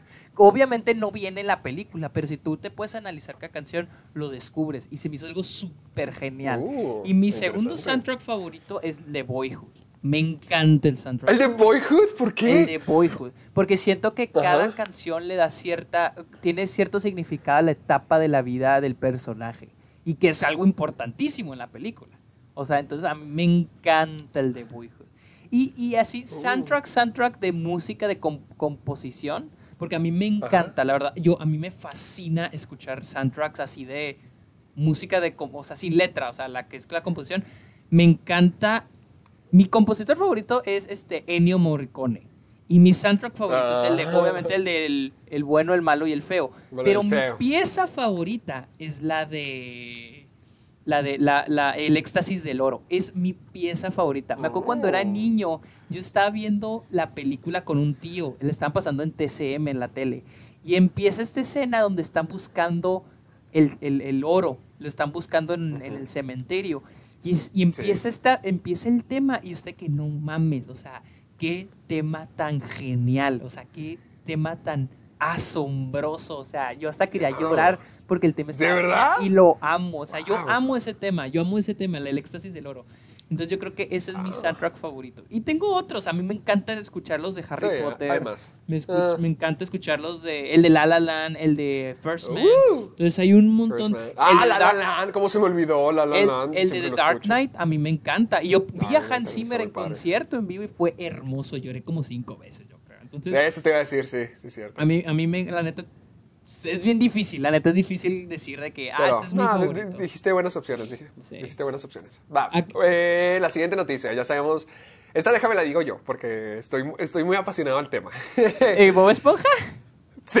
Ok, ok, Eh, ok, dale. Ok, queridos amigos, esta semana salió la tercera, bueno, el tráiler para la tercera película de Bob Esponja, que es Bob Esponja al rescate.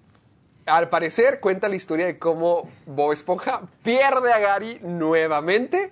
Y vamos, eh, esta película se me hace muy interesante por lo siguiente. Miren, es la tercera película de Bob Esponja. Hemos tenido dos, dos películas hasta ahora, que de hecho las dos películas han significado mucho cambio para la serie. Porque, mira, cuando salió la primera película, creo que fue en el 2004, no me, no me acuerdo. Sí, fue en el bien. 2004. Pe- Ah, mira, sí sé. En el 2004 me acuerdo que la película estaba muy padre y a mí me sigue pareciendo una película increíble. Se me hace muy maravillosa. Pero a partir de esa película, la calidad de Bob Esponja fue bajando. Porque es donde Steven Hillenburg, eh, porque Steven Hillenburg y su equipo querían terminar todo Bob Esponja en la película.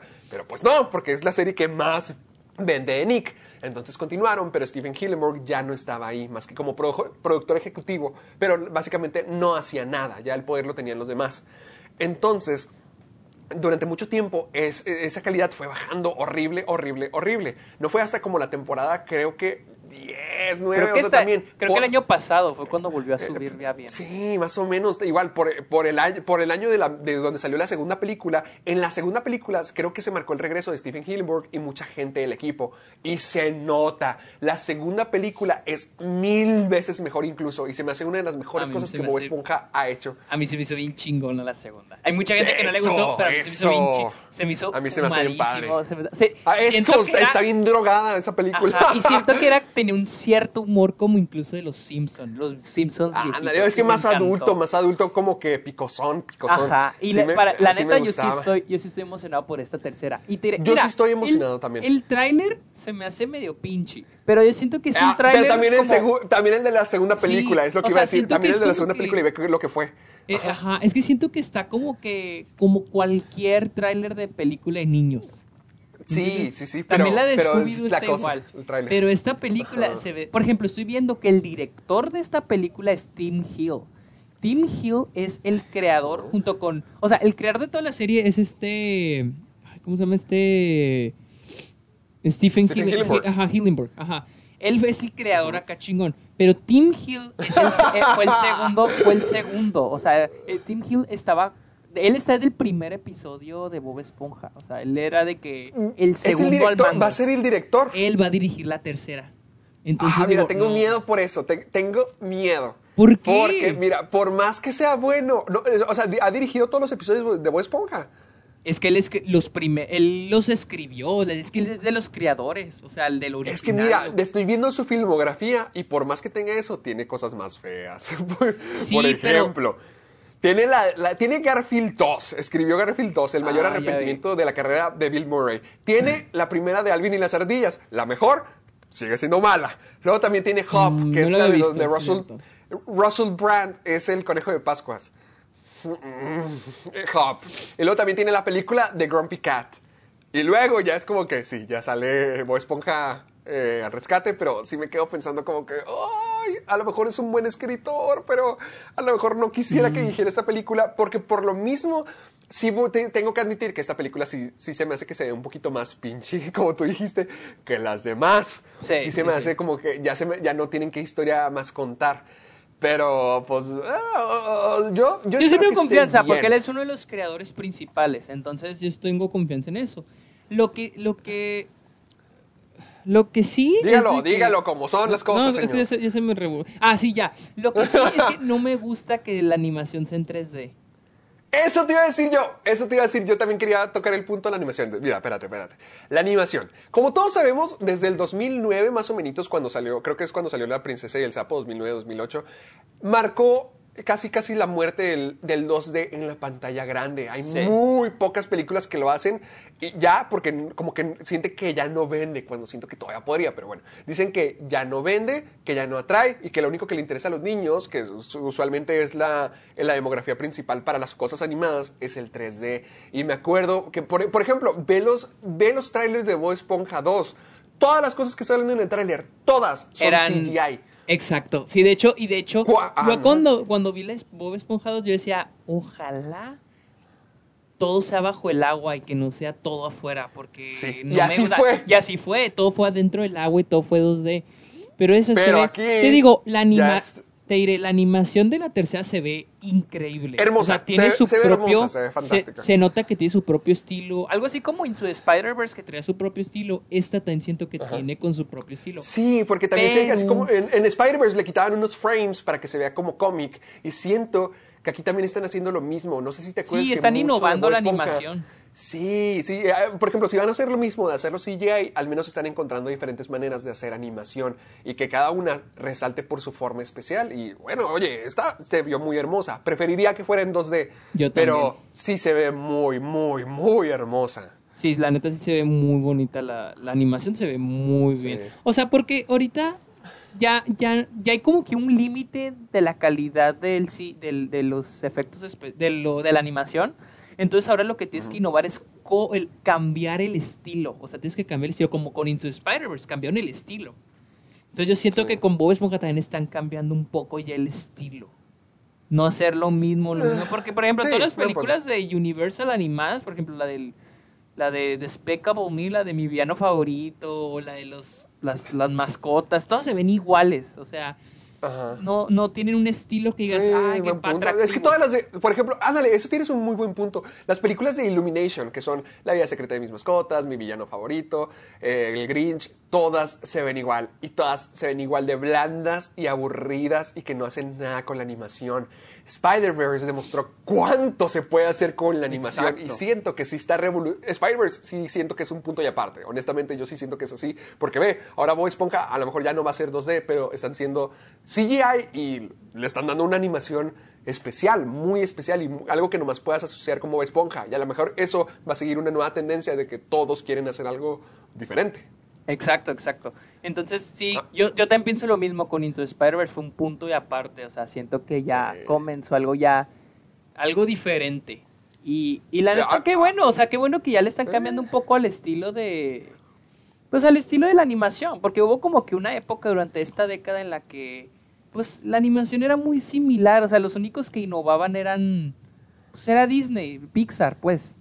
Y ahorita ya, ya, por Bob Esponja es de gente. Paramount, Into Spider-Verse Sí. es de Sony, Por ejemplo, la de Scooby-Doo también se nota que está de una animación bonita buena, y es de Warner. Sí, de hecho también tiene muy bonita. Entonces animación. se nota que ya le están echando un poquito más ya de ganas al estilo.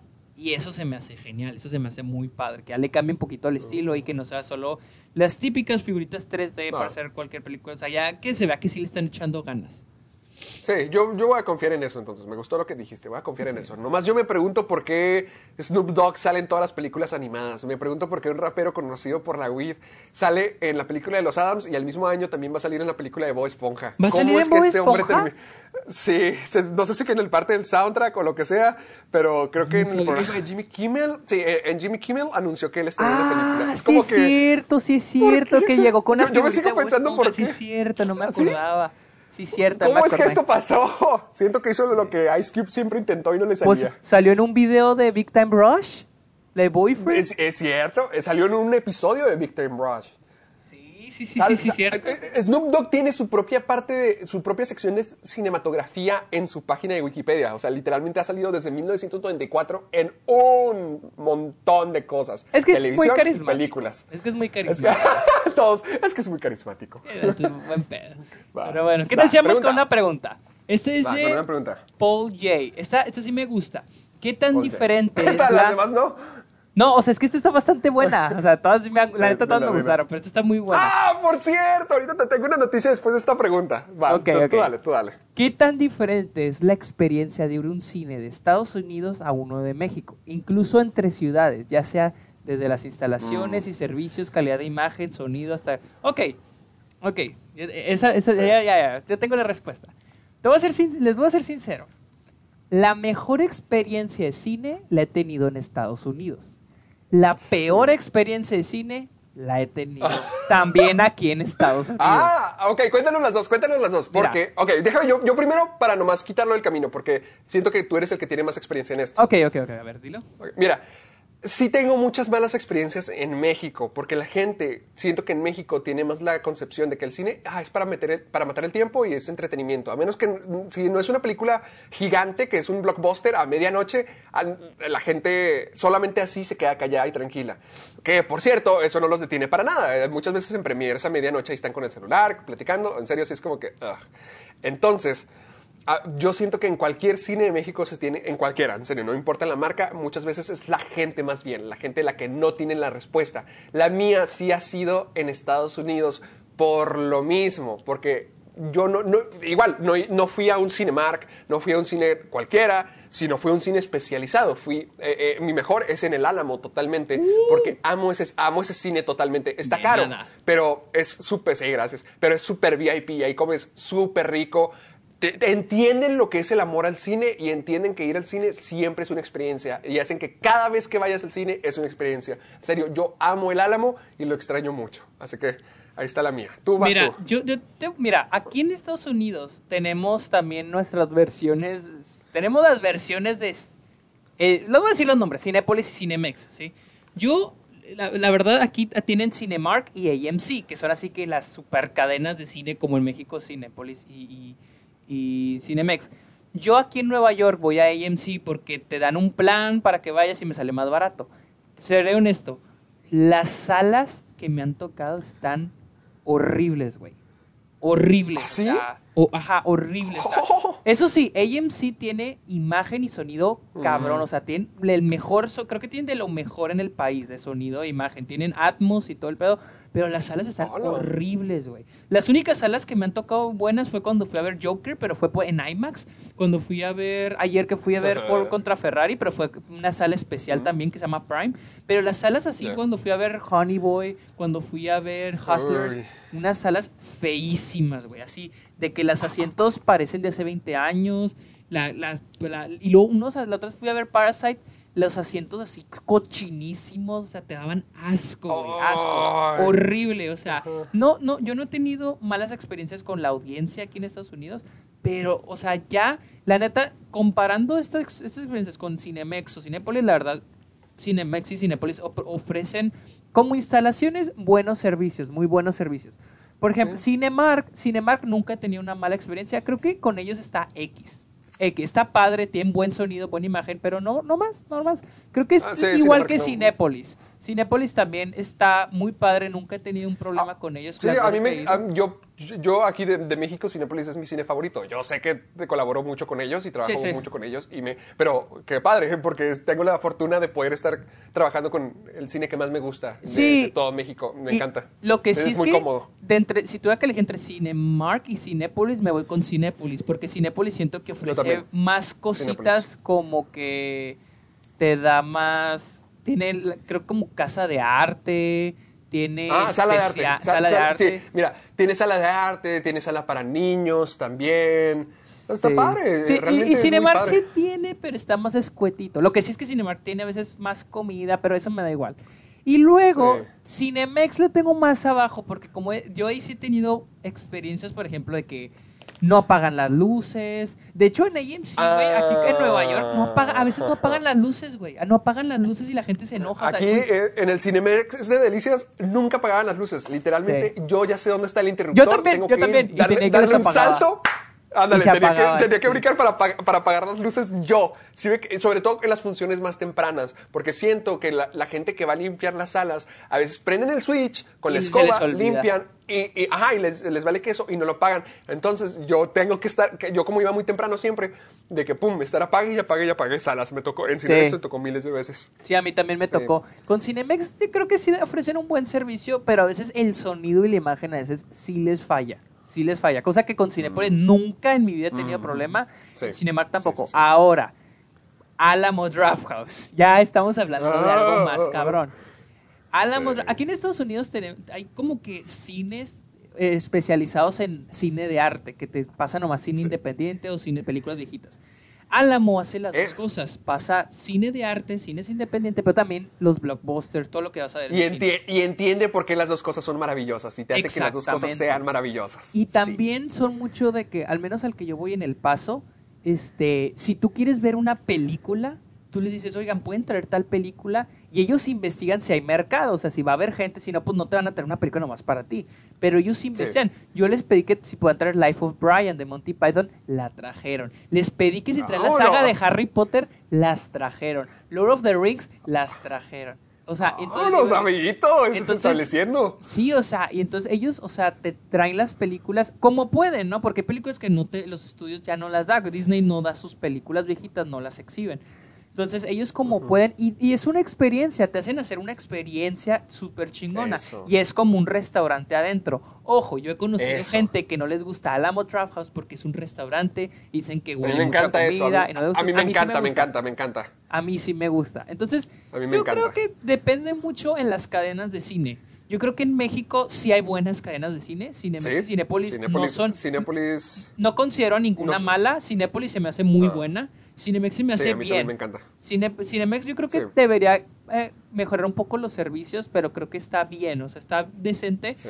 Ah, porque sí, la verdad yo he ido aquí a AMC, es horrible, güey, horrible. Sí, tienen un sonido chingón, que a mí, yo, la verdad a mí me interesa mucho tener buen sonido y buena imagen, pero a veces las salas, neta, dices, güey, están de la madre, güey, o sea, y aquí en Nueva York, o sea, pero sí, o sea, Bueno, a veces... así- fue varía. como Sergio acabó con nuestras oportunidades de poder trabajar con AMC. AMC. Ah, pero ah, Cinépolis, ah, sí. Cinépolis es la mejor en México y muy buenos Así cines, es. ¿eh? ¿Escucharon?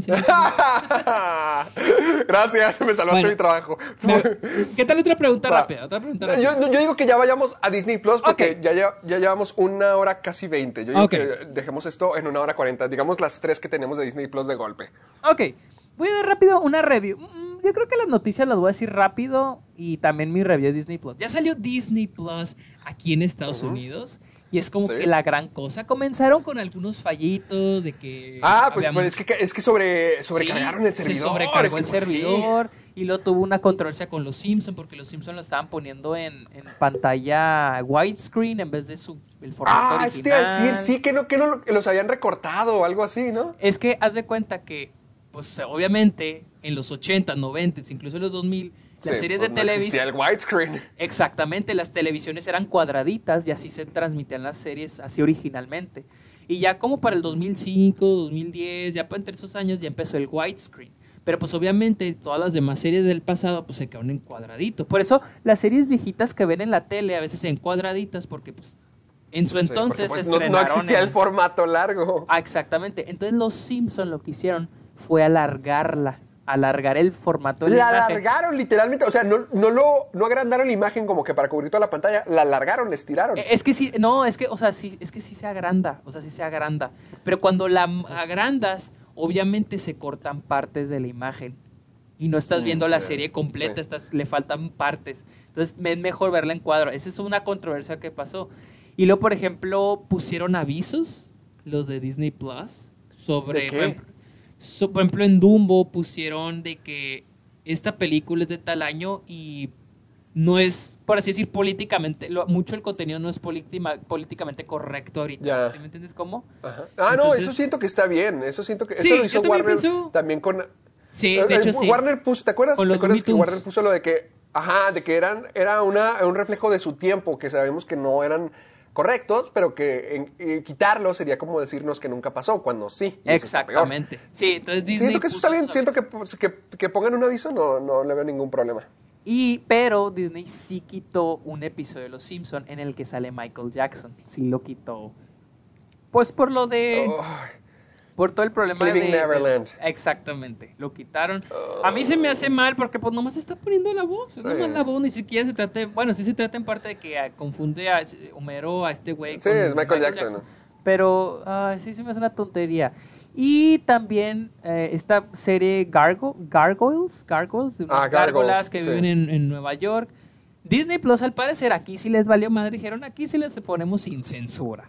tampoco, tampoco es porque sale gran cosa, pero es que esta serie se estrenó en los 90 y cuando, eh, o, en- o al finales de los 80. ¿Qué salió? O sea, ¿qué, qué era lo que estaba censurado? Había qué? muchas escenas violentas. Por ejemplo, hay una escena donde una gárgola le dispara a una persona por accidente, o sea, cosas así. Y era para niños, ¿no? Y en los 90 Mm. Ya. se, se censuró. Y duró décadas. En los 90, 2000, 2010, nunca se volvieron a ver esos episodios hasta este momento Disney Plus. Dijeron, "No, Wow. ah, es que sí nos va a valer madres. Michael Jackson no en Los Simpsons, pero estos güeyes iban a salir. O sea, eso sí. Yo, les voy a dar mi opinión. Me puse a ver, este fin de semana tuve mucho tiempo libre y me puse a ver algunos de los originales de, pues de Disney Plus, porque sí Ah, presentó ok, ok. Dinos- algunas. Danos, tu review, danos tu Sí, review, tú es eres el algo- conocedor. Algo cortito, algo A mí, cortito. yo en el próximo Mira, año lo hago. La primera de Mandalorian. De Mandalorian. Ah, ¿ya, la- ya viste el primer episodio de los Mandalorian? dos primeros episodios, porque salió uno cuando se estrenó y otro el viernes. Uh, De entonces tú ya Mandalorian- también eres amante del bebé Yoda. Ah, eh, yo ni siquiera sé si, si es Yoda. O sea, yo no sé quién. No dijo. creo que sea Yoda, no creo que sea Yoda. No, es que no nunca sea Yoda, dicen, espero es que, que- sea solo alguien de la misma raza. Yo también pienso eso. Yo no sé de dónde sacaron que es bebé Yoda, pero bueno, la serie está bien. No ofrece, hasta ahorita no ofreció algo que. no me digas wow, eso, no me digas eso, porque yo he escuchado que sí está padre. La vas a ver y yo estoy seguro que vas a decir, está ok. O sea, es que no ha pasado nada. O sea, yo no entiendo por qué la gente que, wow, está genial. Porque en realidad no ha pasado algo que digas, wow. O sea, yo sí la sigo viendo y digo, es que en realidad no ha pasado algo grandísimo. Ojo, no estoy diciendo que sea mala. Simplemente hasta el momento no ha habido algo, pues, que digas, wow. Ahora, un problema que tengo es que está muy corta. El primer capítulo es de 39 minutos y el segundo es de 32. Y siento, o sea, siento que Disney nomás les la sacó para vender la plataforma. ¿Me entiendes cómo? Y alguien en Twitter dijo que hubiera estado padre que le hubieran hecho una serie animada sobre las aventuras de este tipo de Mandalorian. Eso hubiera estado muy padre. Pero eso, obviamente Disney quería vender la plataforma y quería que la gente pues, viera de Mandalorian. Sí. Sí, te Sí, digo, sí, sí. la- las, eh, no, digo, los personajes no están así que, wow, o sea, tal vez, yo, yo estoy seguro que en el futuro va a haber algo de que muy chingón. Sí, muy algo chingón. épico. Ah. Porque te digo, no ha habido algo malo, pero hasta ahorita los dos primeros episodios me han dejado así como que insatisfecho, por así decirlo. X, X. Sí, X. Sí. Y luego Rayos. vi High School Musical, The Musical. ¡Ah! series. ¿Viste High School Musical? ¿The Musical? Y te voy a decir algo, está con madres, está genial, está muy buena, está muy buena. ¿En serio? Para que a ti te guste algo, entonces sí tiene que estar buena. Esa sí está muy buena. Diré, esta serie es una serie que no te tienes que tomar en serio y lo único malo que le encuentro a la serie es cuando se toma en serio a sí misma, cuando se pone momentos serios, momentos dramáticos. Ahí sí se me hace como que, Ah, ay, como que, ay. pero todo lo gracioso, o sea, la comedia está buenísima. Está muy buena, porque es como The Office, es una, está así, es como un mockumentary. Y está muy buena. A mí, me, a mí me ha gustado mucho. Te digo, es para pasar el rato, para entretenerte, pero está muy, muy divertido. A mí sí me ha encantado High School Musical, The Musical. Está muy chida, está muy chida. ¡Wow! ¡Qué buena onda, eh! Otra es la de Jeff Goldblum. Ayer vi el primer capítulo. ¡Ah! Está, El universo según Jeff, Jeff Goldblum. sí, el mundo según Jeff Goldblum. El mundo según Jeff Está Goldblum. muy chingón porque agarran temas super X. El primer capítulo es sobre tenis. Literal, sobre tenis. Sobre Y te, Ajá. y te ponen y te dicen sobre cuántos tenis se venden, y luego el mercado de los tenis, y luego los coleccionistas de tenis, o sea, cosas que no conoces. Y está, lo hacen muy interesante, o sea, como algo, pues como si ahorita digo almohadas, un capítulo sobre almohadas, y hablan sobre almohadas, y lo hacen súper Y te, interesante. y te- te cuenta lo que son las almohadas según cómo lo haría con la narración de Jeff Goldblum, ¿no? Sí, y Jeff Goldblum, neta, o sea, él sí les se lleva el capítulo, o sea, el episodio es, o sea, está cabrón, o sea, está es cagadísimo. Si aman a Jeff. Goldblum, van a amar este episodio. Lo que sí, güey, al final del episodio hace una reflexión que me quedé que, wow. ¿Qué? ¿Qué dice? Al último dice que, no, miren, lo que aprendimos con los sneakers es que los, la venta de sneakers es un producto del consumismo y de la mercadotecnia y que ¡Hala! es como, y dice, espera, y, dice, y, y, pues el consumismo es como cuando abrimos regalos, dice, cuando la, la, fe- la búsqueda de la felicidad. Cuando tú estás abriendo un regalo, estás más feliz cuando lo estás abriendo que cuando ves el regalo. cuando lo sí. tienes. Sí, Ajá. y es lo mismo con el consumismo, nos emocionamos más porque... Y, era, y estaba pensando lo que decíamos la otra vez, dice de que nos emocionamos más cuando dicen, en febrero va a salir X película, no mames, qué chingón. Se estrena la película y tan tan. Pasó eso con Endgame, ¿no? La emoción y todo eso es lo que dice Jeff Goldblum, dice. Y lo mismo pasa con los tenis, eh, vas a- estás abriendo, porque también habla, habla de los unboxings. Un tema que toma ¡Oh, no! los unboxings de yo. tenis de los tenis, dice, te emocionan más cuando abres los tenis, que ya tienes los tenis y se acabó. Y estás esperando lo siguiente, los siguientes tenis, el siguiente producto. O sea, si los sneakers son. Pero, güey, lo estaba diciendo, yo sé que, no mames, se puso bien filosófico este pedo y tiene razón, o sea, de que no mames, o sea. Y, y se nota que lo está diciendo desde su corazón. No lo está diciendo así como que guion escrito, o sea, lo está diciendo Por que- encargo. Ah, ¿crees, que- Lo ¿crees sí. que le hayan dado esa libertad de poder hacer yo digo que sí, porque, o sea, yo siento que, porque muchas de esas cosas de las que dijo contradicen, como que le dan la madre a la gente que Sí, a entrevistó, a Disney, o la gente que entrevistó, por ejemplo, entrevistó a un chavo que diseña tenis por 40 mil, 60 mil dólares a basquetbolistas o raperos y así. Y luego fue a un, como un Sneakers Con, como Comic Con, pero de sneakers, donde venden neta, o sea, venden tenis de 3 mil dólares, 50 mil dólares, así. Y él habla sobre cómo esto es, esto es un consumismo bien cabrón. O sea, y yo cuando acabó el capítulo dije que, no mames, o sea, no puedo creer que, que esté hablando de eso. O sea, Ajá. Y luego el otro ¿Qué documental, eh? el de, O sea, también sí suena vi- muy interesante. Sí, está muy bueno. Y luego también el de The Imagineering está muy bueno. ah, ya lo Está- viste, ya lo Vi viste. los dos primeros capítulos, está bastante bueno. El corto de Ah. What is a Friend de Forky de Toy Story estuvo buenísimo. Ah, ¿A poco Buen- sí? Estuvo buenísimo. ¡Ah, te odio! También O sea que todo está buenísimo, menos de Mandalorian. De Mandalorian está bien. Hay algo que sí odié con mi alma. Es, un, es como una serie de Pixar que se llama Pixar in Real Life. Es, ay Dios, o sea, es como que... ¿Cómo, se cómo, cómo, cómo se llama? Pixar in real En- life. Ajá, Pixar en la vida real.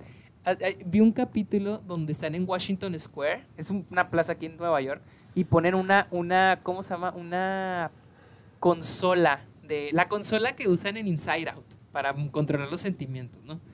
Y la ponen ahí y la gente, algo como Impractical Jokers, que es así a cámara escondida.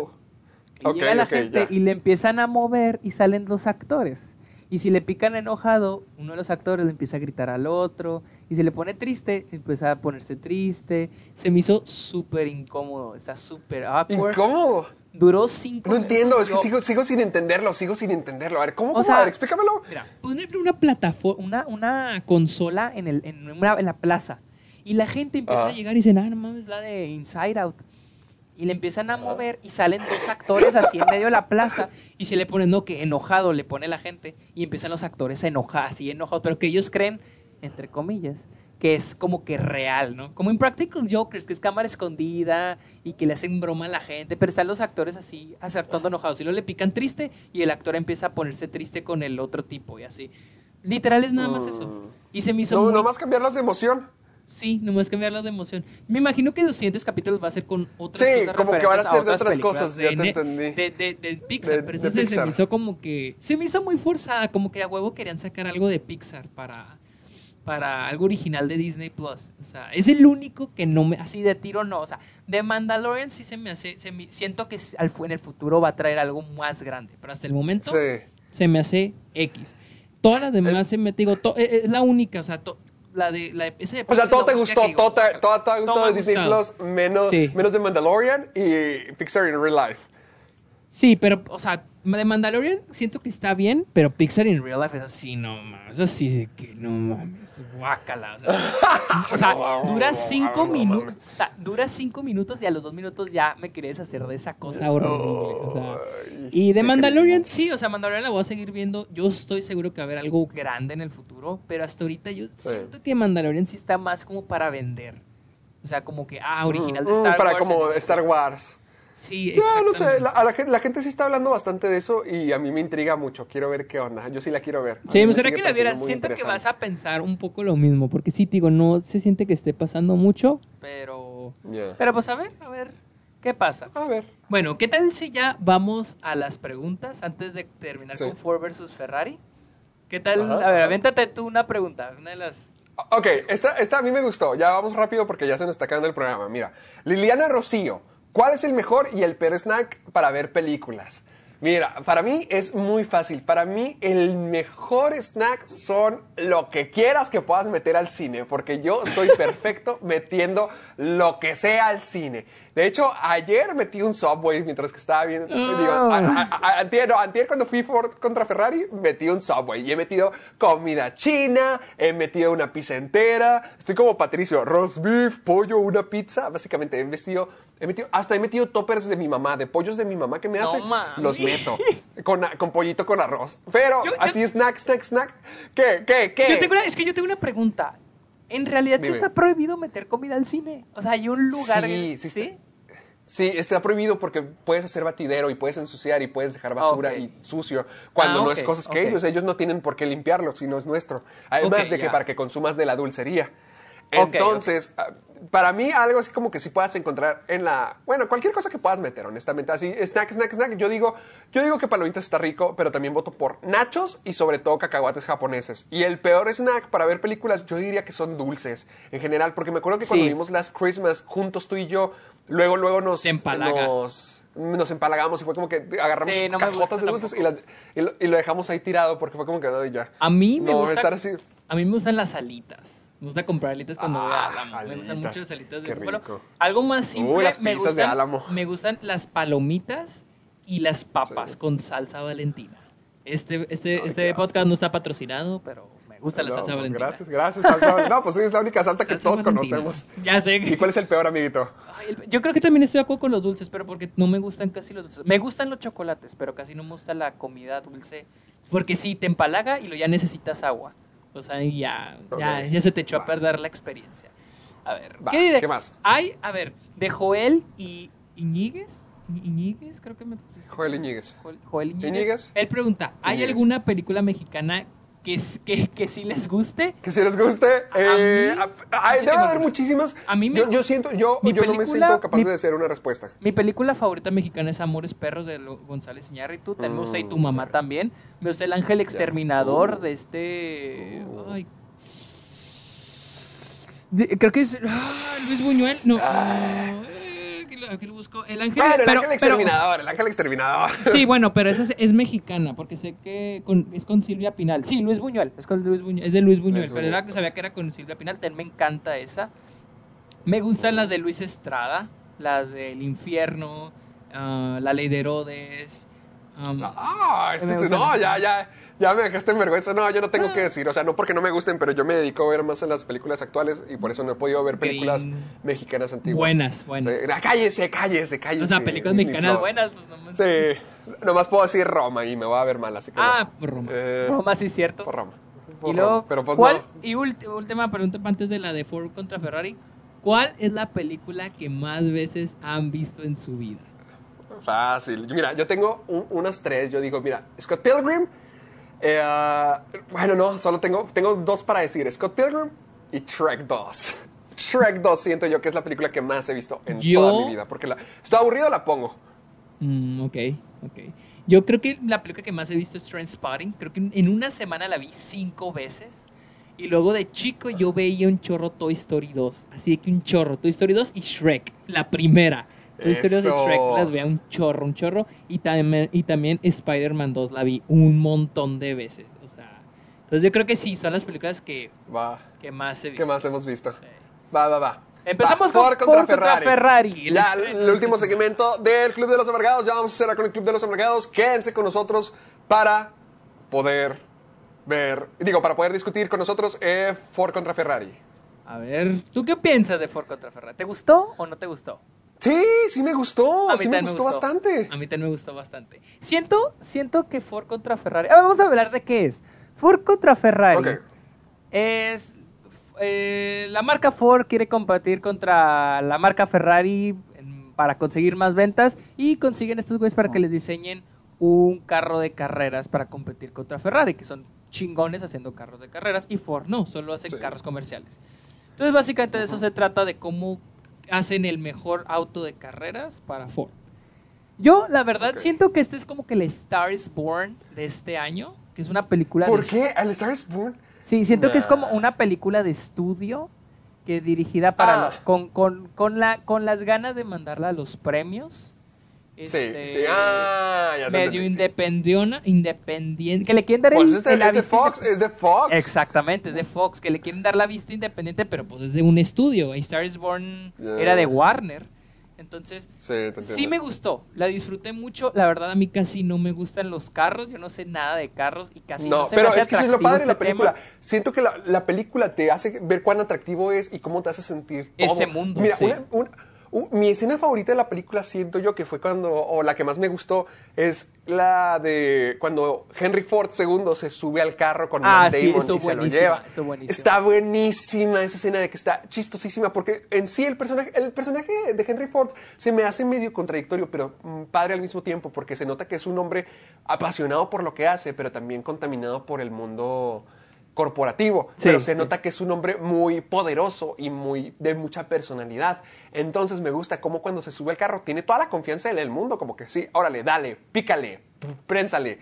Pero cuando está todo el viaje que se quiere bajar y al final termina llorando, pero está llorando porque es como De la que, eh, por hermoso, de la emoción, exacto, que dice, ojalá mi padre estuviera vivo para saber qué se siente esto. Me quedé como que, ah, no manches, porque uno lo puede tomar como, como lo gracioso de la película, que, ah, no, qué, qué gracioso, está llorando porque se asustó, pero no, es que no está llorando por asustado, está llorando porque significa algo muy, Sí. muy, muy grande para él y algo él. hermoso para él, y te quedas como que, wow, qué fuerte escena, algo tan gracioso y tan encantador que te demuestra Pero ahora que lo- la pasión, siento que la película demuestra la pasión por, por, eh, por eso. los carros en general. Pero, pero Ajá. ahora que lo dijiste ahorita, acuérdense, ¿eh? este, este review es con spoilers, es con spoilers. Spoilers, ¿eh? spoilers. Sí, siempre. algo sí cierto, es contradictorio con el final. Con el final. Es- el final Sí, no sí. me gusta en absoluto. A mí tampoco me gustó. Mira, la- la- lo que no- por ejemplo, lo que me gustó fue mucho la dirección de la película. Porque la mayoría de los- lo que pasa aquí son cosas que ya sabes cómo va a terminar. Que va a ganar la carrera, que si va a salir todo bien, que si esto, que si ya, ¿no? Pero lo que Pero me es que lo padre es la interferencia de lo corporativo. Sí, sí, sí, pero siento, lo- no, no, pero lo que me gusta en estas escenas de cómo están dirigidas es de que a pesar de que ya sabes de que va a ganar la carrera, de que le va a salir bien, de que X, Y, de todos modos sientes suspenso, de todos modos sientes ese miedo, sientes emoción, o sea, se siente, no es una, digas de que, ah, pues va a ganar la carrera, o sea, o sea, tú te sientes de que no mames, o sea, sé que va a ganar la carrera, pero ¿cómo lo va a hacer? ¿Cómo le van a hacer para esto? O sea, siento que en eso, ¿quién es el director? Este Ma- Mango, Man- Mango. Ah, El James Logan, Mangold, el James director de Logan, el director de Logan. Creo que logra hacer eso muy bien, de que súper bien.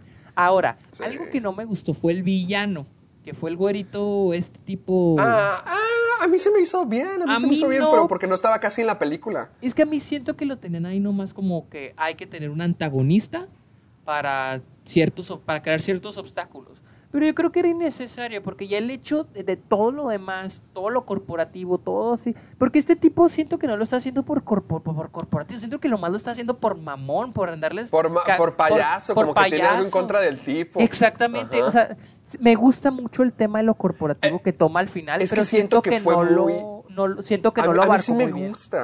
A A, mí mí sí me también. gusta porque siento que es muy sutil en el sentido de que, por ejemplo, el sujeto nunca admite como que sí, hijos de perra, yo hice esto a propósito. O como que sí, yo lo hice. Y sí, este es mi plan. Y mi plan es mejor que el suyo. No, de hecho, siempre es muy callado. Y logra lo que Pero- quiere al final de cuentas. Sí, pero, pero, es, es que a muy mí, callado al a mí no me gusta el hecho, porque nunca te definen si lo está haciendo por mamón, o sea, por echarles a perder la carrera, o si lo está haciendo por, corpor- por lo corporativo, que me gustó mucho ese, ese mensaje del final, pero siento que no lo abarcaron muy bien durante la película, porque nomás pusieron este vato que nomás está echándoles, les está poniendo la vida de cabeza, solo porque porque quiere, porque es malo, ñaca ñaca, es culero, es los quiere hacer la vida de cuadritos porque tiene ganas de ser mamón. Entonces, como que no me gustó eso, o sea, siento que y al final terminan con que lo corporativo y me gusta ese mensaje, pero siento que le pudieron meterle más. Ese es uno de los Mm. peros. Ahora, hubo ten cositas que como que me sacaran de onda. Por ejemplo, ya ves que hay una ¿Cómo escena qué? donde Matt Damon les roba los relojes a los de Ferrari. Ah, sí. Sí, sí, sí. O sí, sea, sí. ¿eso Pero es como para distraerlos. Es como para distraerlos. Sí, pero es- para- eso es legal, eso se puede hacer en, un- en ese tipo Ah, de carreras. Yo digo que no, ese O es el punto, era algo ilegal. También O sea, cuando, eh, cuando eh, tira de la tuerca, o sea, son cositas que digo, o sea...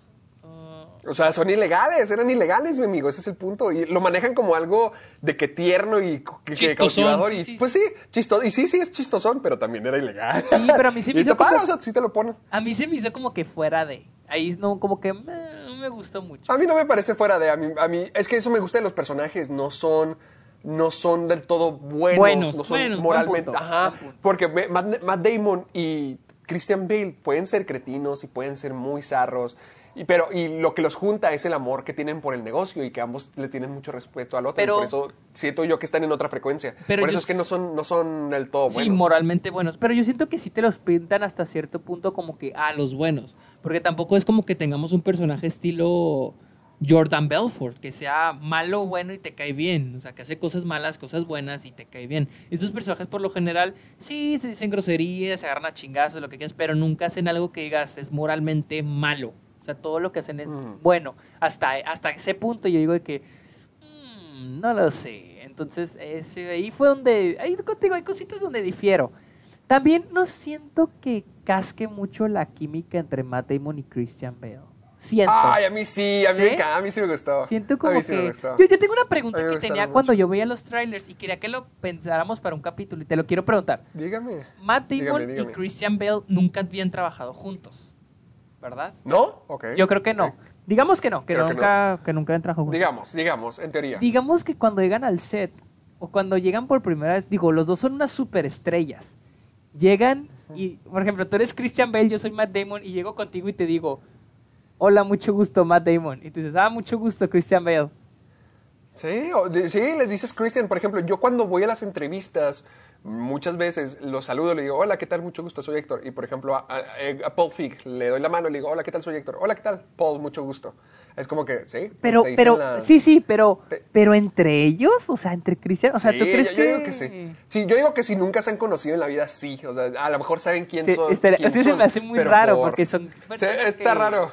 Son súper, o sea, son súper estrellas de Hollywood Sí, como para... saben quiénes son, saben quiénes son, pero lo que hacen es como decirle, hola, o sea, este es mi nombre, Sí, eh, eh, ok. soy, Sí, yo, lo- buen- buenas tardes. Sí, porque me lo preguntaba. Siento que sí, la química ahí como que a veces sí se siente bien y a veces como que, no sé, falla poquito. La película en sí sí me gustó, me entretó mucho. Me el gustó, eh. final fue lo que no me gustó. ¿Qué no te gustó? Es el que, final? ándale, yo digo que ya cerremos con eso. Mira, a mí me gusta mucho la película, todo, pero el final, a mí me gusta mucho la película, le di un 9.2, mi crítica completa está en mi canal, pero lo que no me disgusta, lo que no me gustó de esa película fue exactamente el final, de que se muere Christian Bale, Sí. se muere Sí, eso Ken, no me gustó. Ken Miles, se me hace... Ok, así pasó, lo que decía en mi review, ok, así pasó en la historia, está bien, pero la película no hizo el trabajo correcto para Para escribir ponerlo. hacia allá. Ajá, porque es como que, ah, y por, y, y por cierto, también se nos murió. Yo hubiera preferido que se acabara al final de la carrera, a lo mejor, Y, y- pero yo sé que se habría, se habría salido como que, oigan, eh, evitaron poner la parte donde se muere. Ok, sí, me hubiera gustado más que hubieran construido hacia la parte de su muerte, porque sí se ve muy salida de la nada. Y yo entiendo que dicen, Sí. así es la vida a veces. Tiene imprevistos, a veces no sales. Pero en una peli, así es la vida. Las películas no son como la vida. Y, y por una razón, no son como la vida. Y yo siento que no está escrito en el sentido para llegar a ese punto de decir como que, ay, no, qué trágico, qué pena. Sino sé como que, ¿qué? ¿Qué? ¿Por qué? O sea, sí, no sé, siento que no está bien escrito. O al Sí, menos no está- no está bien escrito. Ese, ese momento. Sí, bien ¿sabes que pudieron yo- haber iniciado la película con, con ese momento y diciendo Sí, que se va a morir al final. Hasta bien pudo haber sido así, o sea, decirte, para que tenga más sentido, como que para que sea algo que tomaron desde antes. Hay- Pero ah, yo me lo imagino ahorita, así. ¡pum! Yo me lo imagino así, de que ya ves cuando se abrazan, Christian Bale agarra a Matt Damon y lo abraza y se van caminando como por la pista. Me lo imaginaba así y luego se disuelve a blanco y lo están como que en el funeral. Pero obviamente nosotros como audiencia no sabemos que está el funeral y está ahí Matt Damon. Y ya, se falleció, o sea, ya, y te dicen después cómo falleció. Pero no, o sea, el salto a, eso donde está practicando y luego la explosión, sí se me hizo, no quedó, no quedó ese final, no me gustó. Y lo peor es que son los últimos cinco minutos, o sea, no es ni siquiera el tercer acto, son los Eso, últimos cinco el- minutos. Fue lo único. Y para una buena, muy buena película te la dejan con mal sabor de boca. Sí, no, no, sí, sí, exactamente, porque el final es muy importante a veces para... Hay películas muy malas que tienen un final de que wow, y la gente dice que no mames, pinche peliculota, y esta siento que fue muy buena, pero con ese final, y son, digo, son los últimos cinco minutos de la película, hay fallo, ahí sí les fallo poquito. Mm, concuerdo, amiguito, concuerdo. Pero yo digo que, yo ahora sí digo, es una buena película. Sí, sí, sí. Y- pero, pero, sí, va, va, va, va. Entonces, amiguito, yo digo que ya cerramos con el programa por esta ocasión. Nomás una última pregunta y ya A sabes ver, cuál. a ver, a ver, a ver, ¿de quién? Ah, ¿yo, yo quieres que yo la diga? Ah, ok. Eh, ¿Dónde está? ¿Dónde está? No, Ah, la tengo aquí abajo. Ok, ya para cerrar con el programa. Ok. Queen, Queen G pregunta, ¿por qué Sergio, viviendo en Estados Unidos, no sabe pronunciar ningún apellido?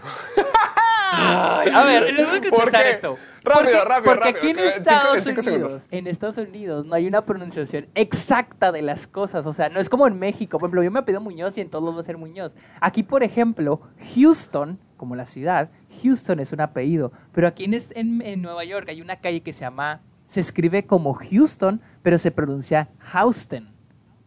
Entonces, ¿Ah, en serio? En serio. O sea, hay Oh. un montón de maneras de pronunciar las cosas. O sea, no, o sea, no es que no se, simplemente se puede pronunciar.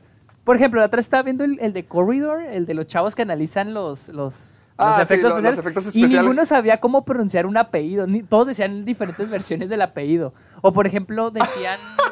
La de Gemini Man, decían, ¿es Gemini Man o Gemini Man o Gemini Man? O no, ninguno sabía. O, por ejemplo, Willem Dafoe. La otra estaba viendo con Conan. Creo que Ah. era con Conan. Ah, que se que yo no sabía que se llama Willem. Yo no sabía que se llamaba Willem. Yo pensé que era William, pero es Willem. Sí, pero eh, ponen un video de cuando Willem Dafoe estaba en, en prepa y lo ponen a pronunciar su apellido y él dice Willem Daf- Dafoe. Willem Dafoe. Willem Dafoe.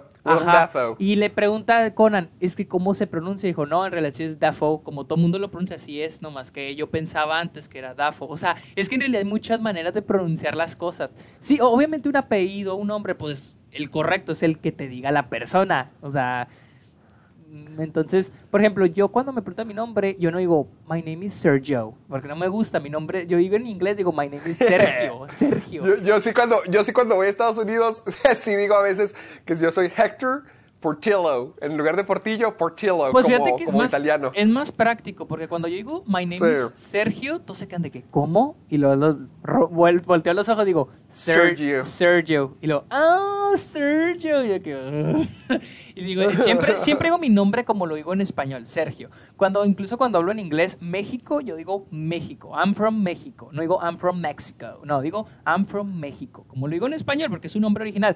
Ya si no entienden, bueno, ni pedo, pues ya se los digo en, en inglés, en americano. Pero sí, o Así sea, que ahí tienen. ahí está la respuesta. ahí está, ahí- ahí está la, la res- la- la excusa de don Sergio. Mi excusa, ahí está, mi excusa. Pero bueno, fue un buen programa, me divertí, me divertí, estuvo chido. Va. Ah, muy bien, queridos amigos. Hasta aquí llegamos con el programa de esta ocasión. Yo digo que estuvo muy padre. Yo digo que deberíamos de seguir integrando eso de las preguntas. ¿eh? preguntas, me me gustó. me hay gustó, preguntas que no contestamos. hashtag soy amargado. Sí, Hay preguntas sí, que no cierto. contestamos porque se nos fue el tiempo. pero vamos a tratar de dejarlas para algún episodio. El próximo programa. Sí, ahí vamos a estar planeando a ver si, si, si integramos todas las preguntas. Lo vamos a discutir porque es que sí estuvo padre. Hay que pensarlo, hay que Me gustó, me gustó. Vamos a ver cómo reacciona la gente. Va. Ustedes déjenos saber qué, qué opinan. Amiguito, ¿dónde te seguimos? Yo estoy en Instagram y Twitter como el Sergio Muñoz. Bueno, el Sergio Munoz, sin ñ, porque aquí los gringos no sin ñ. entonces con n. El Sergio Munoz. El Sergio Munoz. Y también estoy en Letterboxd, también como el creo que creo que sí, el Sergio Muñoz también estoy ahí en Letterboxd, donde pongo a veces escribo mis reviews de alguna película y tengo algunas listas de mis favoritos del año y la fregada. A ver, Héctor, dinos dónde te podemos seguir. Ya saben que a mí me pueden encontrar en Facebook como Caja de Películas, en Twitter como arroba Caja de Películas, en YouTube como Caja de Películas, ahí está mi crítica donde subo videos todas las semanas y es eh, un friego. Y en Instagram me pueden encontrar como Soy Héctor Portillo. Ahí estoy regalando cosas, subiendo historias, subiendo fotos en Instagram y eh, subiendo parte de la vida para que vayan a seguirnos. Muy Sí, bien. y yo les Yeah. aviso, si algún día se me ocurre subir algo a YouTube, Yo les aviso. Yo Ahí les está, aviso a ver qué onda. Perfecto. Ya saben que pueden escuchar el Club de los Amargados en Spotify, iTunes y iBox. Nos pueden encontrar y ahí pueden descargar todos los episodios. Bueno, pueden descargar los episodios que están disponibles eh, si tienen cuenta premium. Y les pedimos que nos lleven a todas las cosas que hagan cuando estén atorados en el tráfico. Ya nos han mandado historias y las compartimos y las retuiteamos de donde escuchan el Club de los Amargados. A nosotros nos encanta y fascina eso. También, amiguito, la página. Ah, sí, también pueden ir a la página Sergio Muñoz, bueno, sin ñ, sergiomunozesquer.com diagonal amargados, ahí van a encontrar todos los episodios y tal vez en el futuro metamos más contenido a la página. Pero por lo pronto ahí están todos los episodios. Munozesquer.com. Sergio Munoz Esquer. Con E U E R. Esquer, como se Ahí está, con. Q, así como se escucha. sergiomunozesquer.com diagonal amargados, ahí van a estar el episodio 1, 2, 3, 4. Este es el, este es el episodio 13. Entonces a partir de mañana va a estar bien, vamos a partir de mañana va a estar del episodio 1 al 12 y después el 13. Ahí, van uno atrasado porque pues para que lo escuchen está en Spotify.